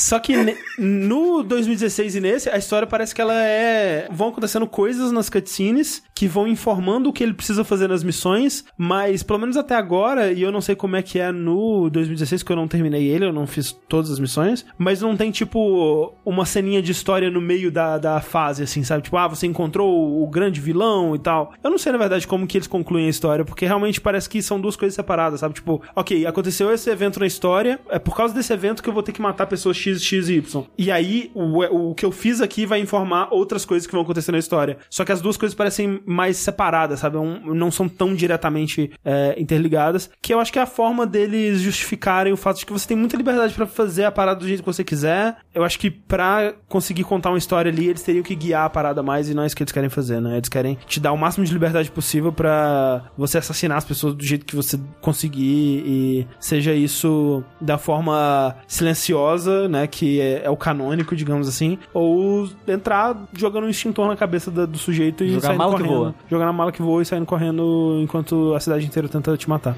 Mas, André, tá gostoso assassinar as pessoas nesse jogo? Tá, assim, Hitman eu sempre gostei, mas eu sinto que o meu favorito provavelmente é o 2016, pelo equilíbrio que eles conseguiram entre em criar esse sandbox e te dar ferramentas suficientes pra você poder brincar dentro dele, ter sentir essa liberdade e tal. Mas eu sinto que também que tem um equilíbrio assim, uma boa fase do Hitman, ela tem que ter um equilíbrio de algumas coisas. Ela não pode ser grande demais, ela não pode ser complexa demais, senão tipo acaba dando uma preguiça, eu acho, sabe? Porque cada nova fase do Hitman é um mundo inteiro novo que você tem que descobrir, basicamente, né? Você tem que entender de- do zero todas aquelas pessoas de novo, aquela a, a dinâmica de como funciona aquele lugar, o que que tá acontecendo, né? As pequenas historinhas que você vai é, ouvindo e que vão te contando essas coisas. E se você sai de uma fase que é muito grande, você vai pra outra que é tipo maior ainda, dá uma preguiça, sabe? Eu acho que sempre isso que me afastou de Hitman, eu acho que eu nunca, eu nunca terminei um jogo do Hitman até hoje. Eu achei que o 2016 teria sido a primeira vez, mas não foi. Eu nunca consegui jogar direito Hitman. Eu sou muito ruim em jogo de stealth. Não consigo.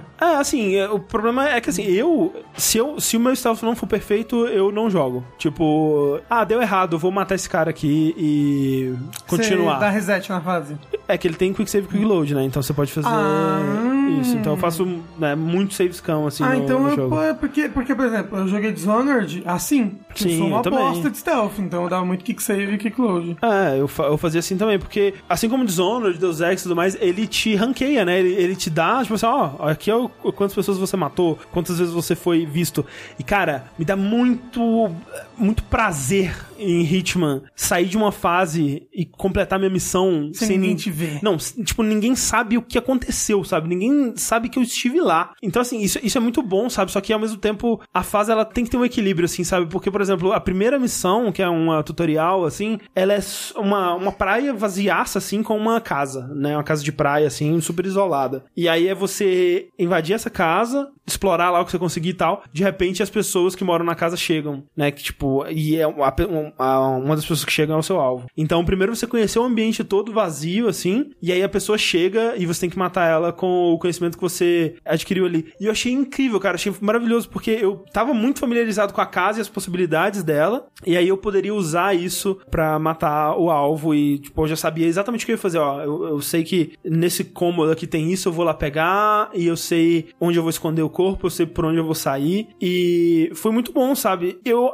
acho que isso faz um pouco de falta, porque, especialmente quando você tá em fases maiores, né? Porque a segunda fase é a que eles mais mostraram, que é aquela da corrida de Fórmula 1, que ela também é de um tamanho que eu acho ok, eu acho razoável, é, né? É um autódromo com, né, os fãs e aquela porra toda, e tem um outro prédio que é um prédio de exposição que tá rolando, tipo, tem um aquário, te- tem uma exposição de carro e tem um- umas reuniões de robótica que estão rolando lá e tal. Mas a terceira fase já é numa escala que eu já não sei, cara, porque é uma fase na Colômbia que é quase uma cidade, assim, sabe? É, tem muitas áreas, tem tipo umas três mansões diferentes, tem uma parte mais de selva, tem uma parte que é tipo uma, uma favelinha, assim, com as casinhas das pessoas e tal. E é muito grande, cara. Eu não sei se eu gosto disso, especialmente porque depois que você termina essa fase, a próxima é de cidade de novo, que é uma fase em Mumbai, que também parece ser gigante. E eu fico com preguiça. Eu queria umas fases por quê? Menores. Você não tem que só andar até o moço e atirar nele? Não, você tem que descobrir como que você vai chegar lá. Se você quiser jogar ah, saindo atirando em todo mundo, é assim. Só que se você quiser jogar sem ser detectado, você tem que descobrir como é que eu vou entrar na mansão do cara. Eu preciso me disfarçar de alguém. Tipo, eu preciso descobrir alguém, por exemplo, nessa missão da Colômbia, um dos caras que eu tenho que matar, ele tá sendo. Ele vai receber um tatuador famoso que tá chegando na Colômbia. Então eu tenho que descobrir onde que esse cara tá, descobrir uma forma de neutralizar ele, pegar o disfarce dele e infiltrar a casa e tal. Tudo isso pode ser muito fácil, porque o jogo ele tem uma mecânica de te apontar pra essas histórias, sabe? Tipo, ele, se você quiser, ele pode marcar no mapa exatamente onde tá o cara da tatuagem que você precisa matar e o que, que você precisa fazer pra chegar lá e matar ele. Só que eu acho isso que isso tira parte da graça, então eu jogo com isso desativado, porque Sim. tipo, você só seguir um passo a passo tira a graça da exploração, de descoberta do mundo. Só que ao mesmo tempo, E da criatividade em matar. é, porque quando, quando eu tô andando pela rua e eu ouço alguém falando assim, ah, tem um tatuador famoso tá por aí, né? Ou, porra, o que, que é essa parada? Aí eu vou começar a tentar descobrir, desvendar, explorar e tal. E isso é parte da graça pra mim. Mas ao mesmo tempo, quando o jogo te deixa 100% solto, eu acho que é solto demais, sabe? Eu acho que tinha que ter um meio termo entre essas duas coisas. Entre ele te expor melhor essas informações, e especialmente porque, assim, em muitas situações você tá explorando um lugar disfarçado, sabe? Você tá explorando ou em stealth ou numa fantasia que ela engana boa parte das pessoas, mas tem algumas pessoas que elas conseguem, elas suspeitam de você, né? Mesmo você estando disfarçado, elas conseguem saber quem você é, né? Você identifica as pessoas que ela tem um pontinho em cima da cabeça. E aí, se essa pessoa ela te vê por muito tempo, né? Ela fica suspeita de você e seu disfarce é comprometido, você tem que arrumar outra coisa e tal. Mas você não pode dar cabo dela? Pode, mas, tipo, aí outra pessoa pode descobrir o, o corpo dela. Aí sabe? você Tipo, mata a pessoa também. Mas, né, tipo, você pode jogar dessa forma, você pode literalmente matar todo mundo. O legal de Hitman pra mim É matar só o alvo. só o alvo. E Justo. tipo, você pode desacordar essas pessoas também. Mas quanto mais pessoas você desacorda e quanto mais pessoas você tá tendo que esconder, porque os lugares que você pode esconder o corpo, eles têm limit... eles são espaços limitados, né? Você não pode esconder 30 pessoas dentro de um armário. Você, Você poderia. pode, se você picar tivesse, direitinho. é, um, um ralador de pessoa ali, você talvez pudesse. Lembro no 2016 quando o cara fez uma pilha de cadáver, agachou e isso foi o suficiente pro NPC não enxergar o personagem do Hitman. Maravilhoso. E quando ele levantou da pilha de cadáver, viu? Eu achei isso fantástico. É fantástico. Mas então, é, você pode jogar assim. E o jogo ele te dá muitas formas de jogar, mas eu não gosto. Eu, eu- cara, a mi, a o meu Hitman, ele entra, se possível, porque ele tem todos esses desafios, né? O, o nível máximo de você ser o Hitman nesse jogo é sem disfarce até. Tipo, você tem Porra! que entrar não com a roupa de pitbull, que né, camisa branca e óculos escuros que ele costuma usar bastante, que é muito douchebag, mas com o terno, terno clássico, roupa clássica. Todas as fases têm um desafio pra você fazer desse jeito, de você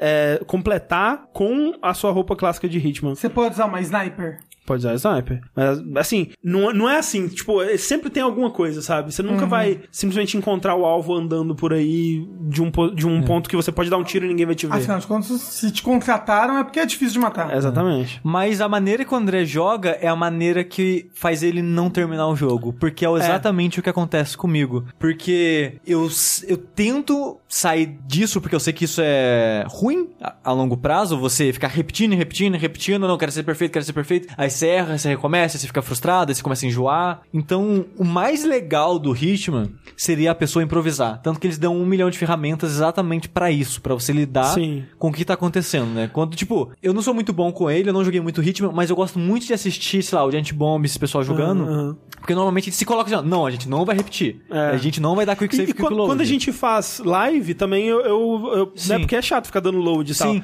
e fica divertido, Fica. fica. engraçado. O jogo ele foi feito pra se jogar dessa maneira, que tipo, flui quando faz isso, sabe? Só que assim, quando eu tô jogando sozinho, eu não quero me divertir. Eu quero conseguir cinco estrelas no final.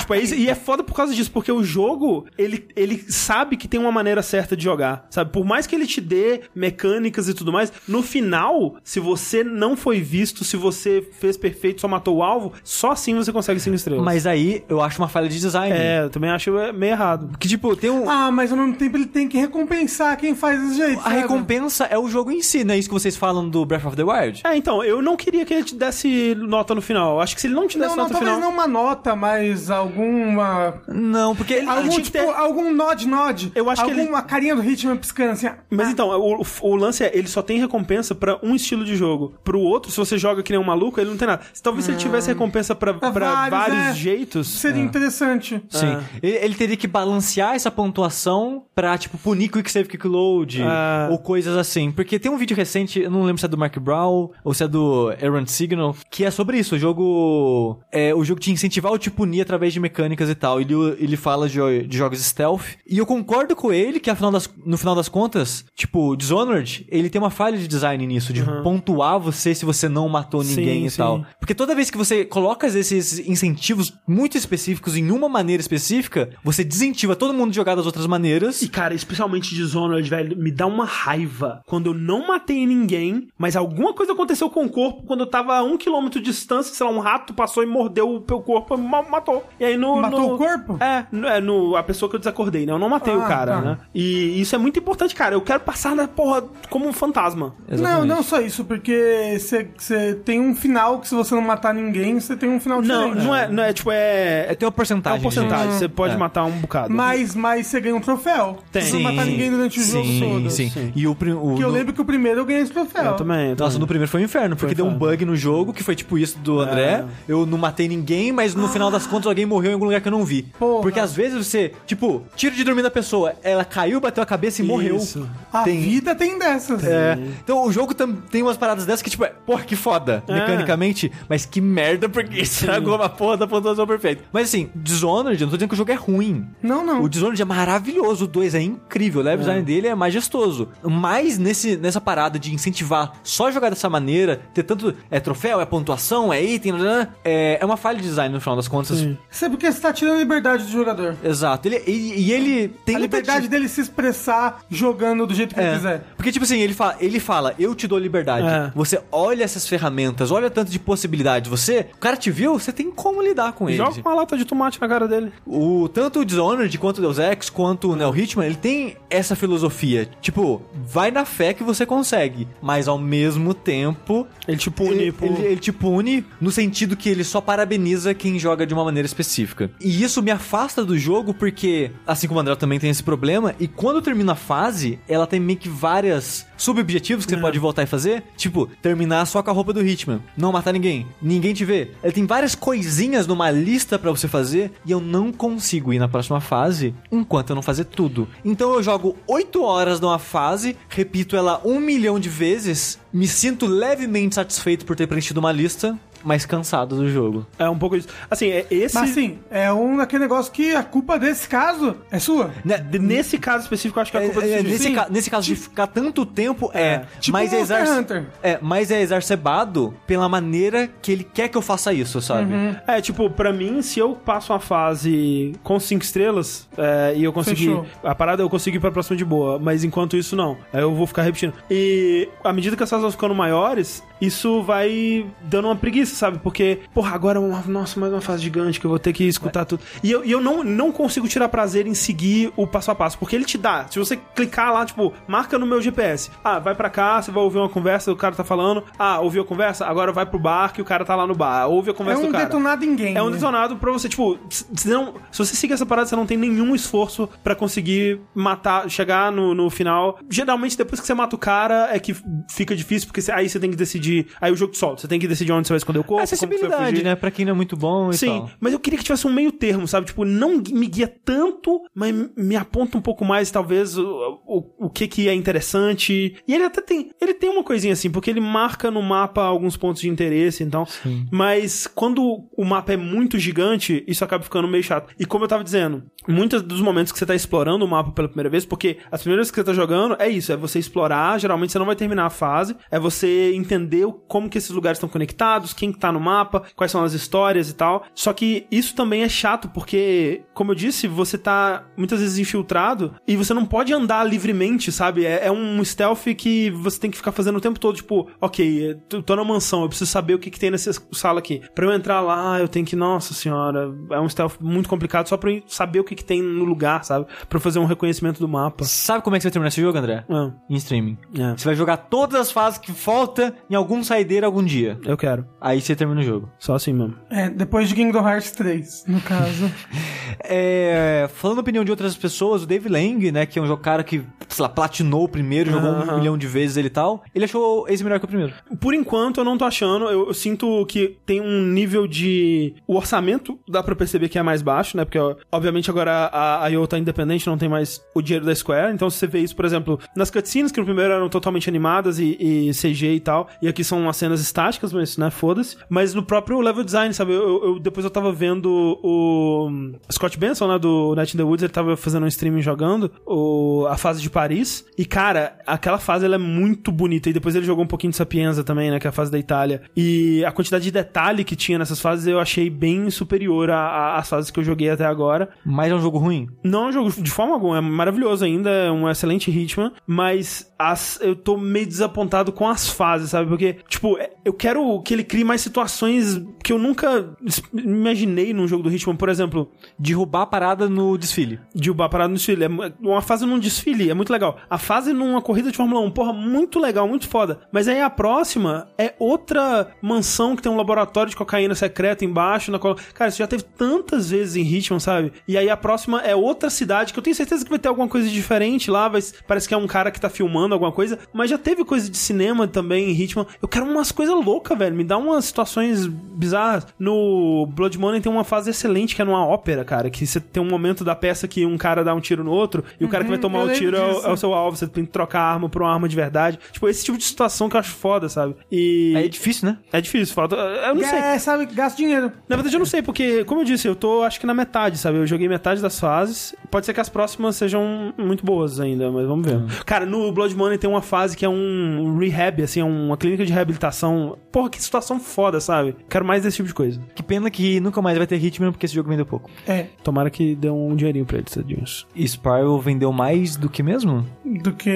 Assassin's Creed Odyssey. Mentira. Não, eu foi- esqueci. é, eu vi isso Te- daí. Teve algum jogo grande que saiu nessa época e o Spiral vendeu mais que aquele jogo, que foi bem surpreendente. Esqueci Foi agora. o... coisa, o... É um jogo que o pessoal tá cagando em cima. Ah, foi o Fallout 76. Fallout 76, Isso, isso. isso, é verdade, é. Que o Hitman vendeu ainda menos que Cara, dois. Fallout 76, o Metacritic tá 46, cara. Sério? Olha, se de, tivesse pera, de 76. público ou de crítica? Não, de crítica. Caralho. É. Não, de público tá pior. Não, é sim, porque é de público, É, o pessoal faz, né, o... O Caga em review bomb mesmo. lá, É. as coisas. Caga em cima mesmo. Nossa, André, quem é este moço de terno aqui em casa? Ah... Agora que o Rafael foi assassinado, André, a gente tem liberdade de falar do que a gente quiser. É, vamos falar mal de Monster Hunter. Exatamente, vamos falar mal de Zelda. E. Falar mal da timeline do Zelda. Cara, não faz nenhum sentido também de Zelda. Na verdade, não. Mas eu quero falar de um jogo antigo que também começou no PS2, assim como o Hitman. Esse é o vértice da nostalgia, É mesmo. verdade. Porque durante esse feriadão louco aí, eu fui viajar com a Thalissa pra casa dos pais delas em Monte Verde. E lá ela tem o PS2 da infância dela, Olha aí. com os jogos que ela jogava na infância dela. O que, que a Thalys jogava na infância dela, Sushi? É Spiral, Claro. Ars Tonelico, aquele RPG de Ah, PS2, Radiata Store, tem bastante RPG, Harvest Moon. Ela, ela gostava muito de plataforma e RPG, eu acho. Ela que é isso. tinha The Bouncer. Não tinha The Bowser. Mas ela tinha alguns jogos originais que o pai dela também jogava. Ah. Aí o pai dela comprou alguns jogos originais. Entre eles estava Onimusha 1, Olha aí. que eu nunca havia jogado. Que tá pra sair um remake, né? Um remaster. Exatamente, acho que janeiro, fevereiro, uma parada assim. Que no caso é o Onimusha Warlords. Exatamente. Eu joguei um bocado do 2 na época. Eu não cheguei a terminar, eu cheguei acho que próximo do final, porque já tava aquelas paradas meio demoníaca, meio submundo.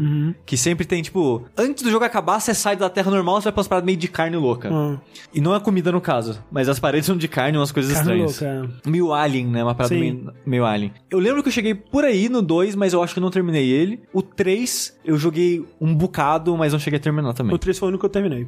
Então, era uma série que na minha cabeça eu não lembrava de detalhes, eu não lembrava o porquê eu gostava, eu só lembrava que eu achava muito legal. E eu lembrava que apesar de achar legal, eu achava meio travado, por causa que é um jogo de ação com controle de tanque. Mas peraí, quando você fala controle de tanque, você tá falando tipo Resident Evil 1 e 2 ou tipo Devil May Cry? Tipo Resident Evil 1 e 2. Ok. Porque o Devil May Cry, É a câmera fixa, mas o controle é livre. exatamente, que é como o remake do Resident Evil 1, Sim, o sim, remaster, pelo menos do remake.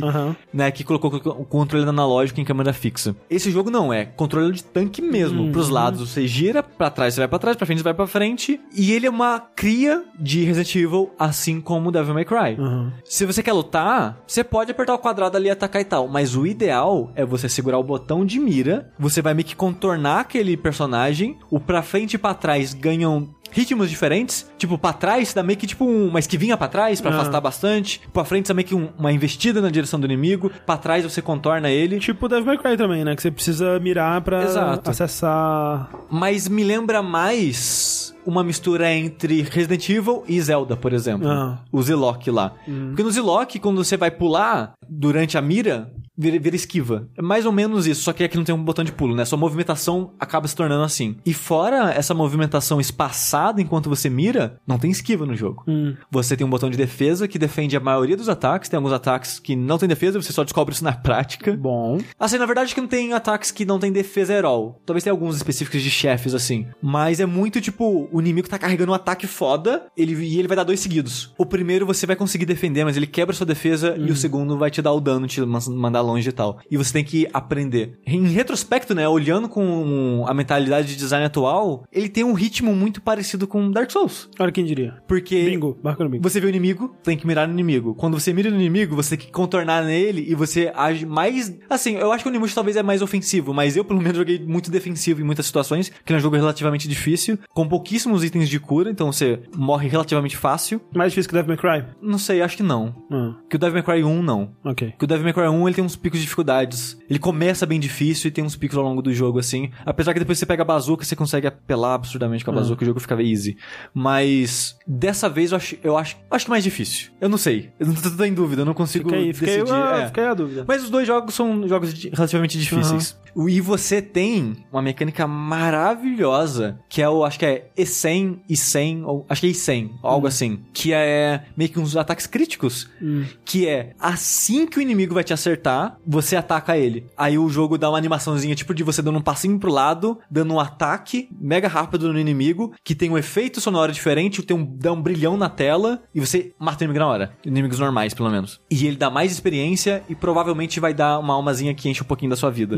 E, cara, é satisfatório demais você conseguir fazer isso. É bem difícil. É, o timing é mais difícil de acertar que um parry do Dark Souls, por exemplo. Eita. Mas é tão satisfatório quando você acerta. Só que aquela parada é o risco e recompensa, em que o risco é muito alto, porque a contraste lá de Dark Souls, você não tem um item de cura que é infinito, né? Você, você morreu, você vai ter mais item de cura. Aqui não, você tomou o dano, fudeu. Porque são poucos itens de cura, você tem que torcer pro inimigo dropar a alma amarela lá que vem encher um pouco da sua vida. Então, eu não brinquei o quanto eu gostaria com o sistema. Talvez era, sei lá, dar um save e ficar brincando, depois dar um load e seguir com o jogo, depois de ter aprendido mais. Mas, cara, é bom demais quando você consegue. E você consegue emendar. Quando tem dois inimigos próximos, eles estão te atacando junto, você tipo vai. Você vai Ah. meio que anime, você salta de um pro outro dando esses ataques. E você consegue fazer uns combos loucos com isso. É muito bom. Eu fiquei bem impressionado no jogo de 2001. Consegui fazer umas paradas assim, sabe? Ele é mais antigo que o Devil May Cry, né? Do mesmo ano. No mesmo ano. Eu acho que deve ter saído alguns meses antes, mas os dois são do mesmo ano. O que é impressionante porque os dois jogos são crias de Resident Evil, de certa forma. Um era um Resident Evil, o outro segue a forma do Resident Evil. O Onimusha, ele tem muito essa pegada dos puzzles e da mansão, de ir e voltar. O jogo se passa num lugar relativamente pequeno, que você vai revisitar muitas áreas, com pegando chaves diferentes, abrindo caminhos diferentes, atalhos e tal. Tipo o primeiro Devil May Cry. É, o primeiro Devil May Cry tem bastante disso também. Hum. Mas acho que o Onimusha ele é mais Resident Evil nesse sentido. Aham. É, a, a câmera fixa,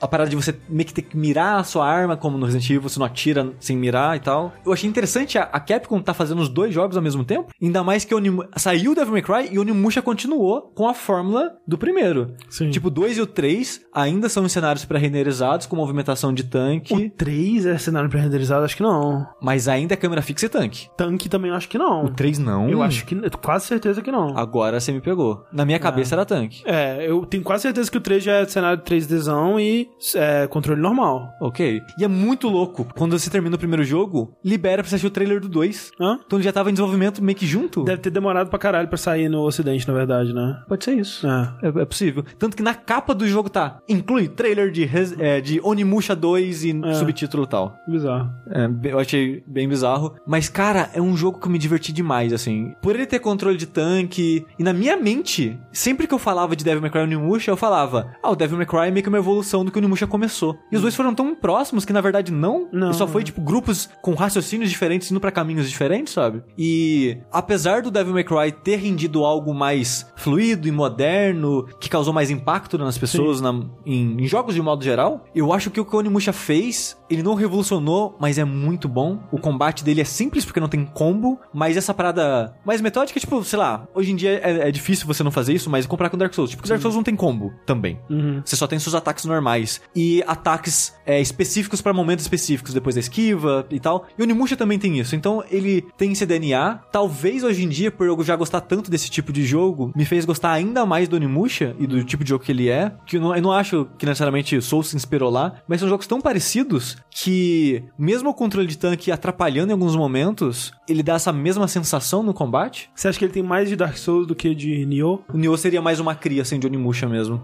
Ele envelheceu muito bem, sabe? Esse método de exploração do mundo funciona ainda pra Resident Evil. Por exemplo, o Remake, que ainda continua um ótimo jogo mesmo hoje em dia. Ele não tem um design tão bom assim, mas funciona, é gostoso de explorar e avançar no jogo. O combate dele, apesar de muito simples, ele dá aquela sensação de risco que é perigoso, você pode morrer a qualquer momento, e é mega satisfatório enfrentar os inimigos e fazer os... É porque, tipo, ele tem uma parada de... Quando você mata o inimigo, você não ganha uma experiência de cara. Ele dropa as alminhas lá. Então tem uma parada meio que de risco e recompensa de... Quanto mais alma você pega de uma vez, você recebe um bônus. Então você tá tipo, ó, aqui tem três inimigos. Será que eu mato um, me afasto, pega a alma, e, e, tipo, tem essa parada também de fugir do inimigo para pegar a alma, né? Ou eu tento matar os três rapidinho, pega a alma dos três juntos e ganho um bônus. Então ele tem muito Qual desse- que é a penalidade se você morrer? É game over, você tem que dar load. Ah, tá. Ele não tem checkpoint. É só load, é só save manual. Tá. Então ele tem esse risco e recompensa tanto na coleta de alma, tanto na se você quer o bônus, tanto se você quer dar o, o contra-ataque, né, o parry no inimigo. E tudo isso deixa muito dinâmico e gostoso o combate do jogo. E eu fiquei muito surpreso de eu ter gostado tanto assim dele. Porque eu já, eu já tava assim, cara, vou rejogar um pouquinho aqui só pra lembrar. E terminou o jogo durante a viagem. Quantas horas? Deixando o controle parado algumas vezes, foi acho que 5 horas e 40. Ah. Pra você fazer o rank S no jogo, tem que ser menos de 3 horas. Então é um jogo curto, tamanho de um Ok. Resident Evil mesmo. Sim. Resident Evil não, é jogos, não são jogos longos. E, cara, tô pilhadaço agora pro HD. Não vejo a hora de pegar ele, sei lá, platinar ele. Ter troféu, é. E ter troféu, exatamente. Porque nesse eu já fiz tudo. Eu só não consegui rank S porque eu terminei, né, quase 6 horas. Mas fora isso eu peguei tudo. Tipo, tem, tem extensão de vida, extensão da barra de mana. Tem meio que um, uma área de desafio que libera uma última arma. Consegui fazer tudo de boa, assim, sem olhar guia nem nada. Que é relativamente fácil essas coisas do jogo. Mentira, só não peguei uma coisa. Que o jogo ele tem uns coletáveis invisíveis no mundo. Eita. Que é tipo, você olha assim no cenário pré-renderizado, tem tipo uma caixinha, você clica na caixa e pega um item. Que são 20 pedrinhas. Se você consegue terminar o jogo pegando essas 20 pedras, você libera meio que um modo de desafio muito louco. Que se você fizer os 12 desafios, você libera um modo que você consegue jogar o jogo inteiro com barra de mana infinita, umas coisas assim. E meio que modo for fun, assim, que Resident Evil também tem, né? Tipo, você termina, tem munição infinita Sim. e começa com a bazuca, essas coisas. Então, recomendo vocês jogarem Onimusha, que mesmo sem HD, ainda é muito divertido. Ah, mas agora que já vai ser HD, espera. Você espera, acho, né? exatamente. Hum. Mas. E 20 dólares eu acho justo. Pagar, teria pago 20 dólares pra essa experiência no PS2 que eu tive. Olha aí. É um bom jogo. Temos lançamentos pra essa semana, Steve? Temos poucos, mas temos. Semana que vem, dia 27 de novembro, sai Darksiders 3, aquele jogo que as pessoas já esqueceram. É que, é, Assim, eu, eu descobri recentemente que ele ia sair por agora. Fiquei bem surpreso, admito. Não tô esperando grande coisa. Ele parece querer ser um Dark Souls. É mesmo. É, ele, ele não tem barra de estamina, essas coisas. Mas ele parece ter, ter esse foco um pouco mais esquiva, reação, do que nos outros jogos. tinha. Que só não tendo loot que nem o 2, eu já fico mais feliz. Eu acho que não tem. Hum. Eu acho. Mas assim, o pouco que eu vi, ele não parece um jogo AAA, Uhum. né? E tal, porque não, não é, afinal de contas. Mas eu tô positivamente ansioso pra ele. Aí, tem um jogo que eu falei na semana passada, mas aparentemente mudaram a data, ou a data que eu olhei no outro site estava errado. Mas dia 28 de novembro sai Artifact. Ah, que, sim. que eu tinha comentado, acho que, dia, que ia sair dia 20 antes, mas aparentemente é só dia 28. Que é o jogo de carta da Valve baseado no mundo de Dota. E é isso de lançamentos. Era só esses dois jogos mesmo. Então, enquanto a gente não gasta todo o nosso dinheiro com Artifact, eu sou o André Campos. Eu sou o Jorge Sushi. E eu sou o fantasma do Rafael Kina. E até a próxima. I've been putting off the burn. I thought the high court recess to adjourn. Yeah, I wanted justice or whatever I lack. Oh, Simpson, I never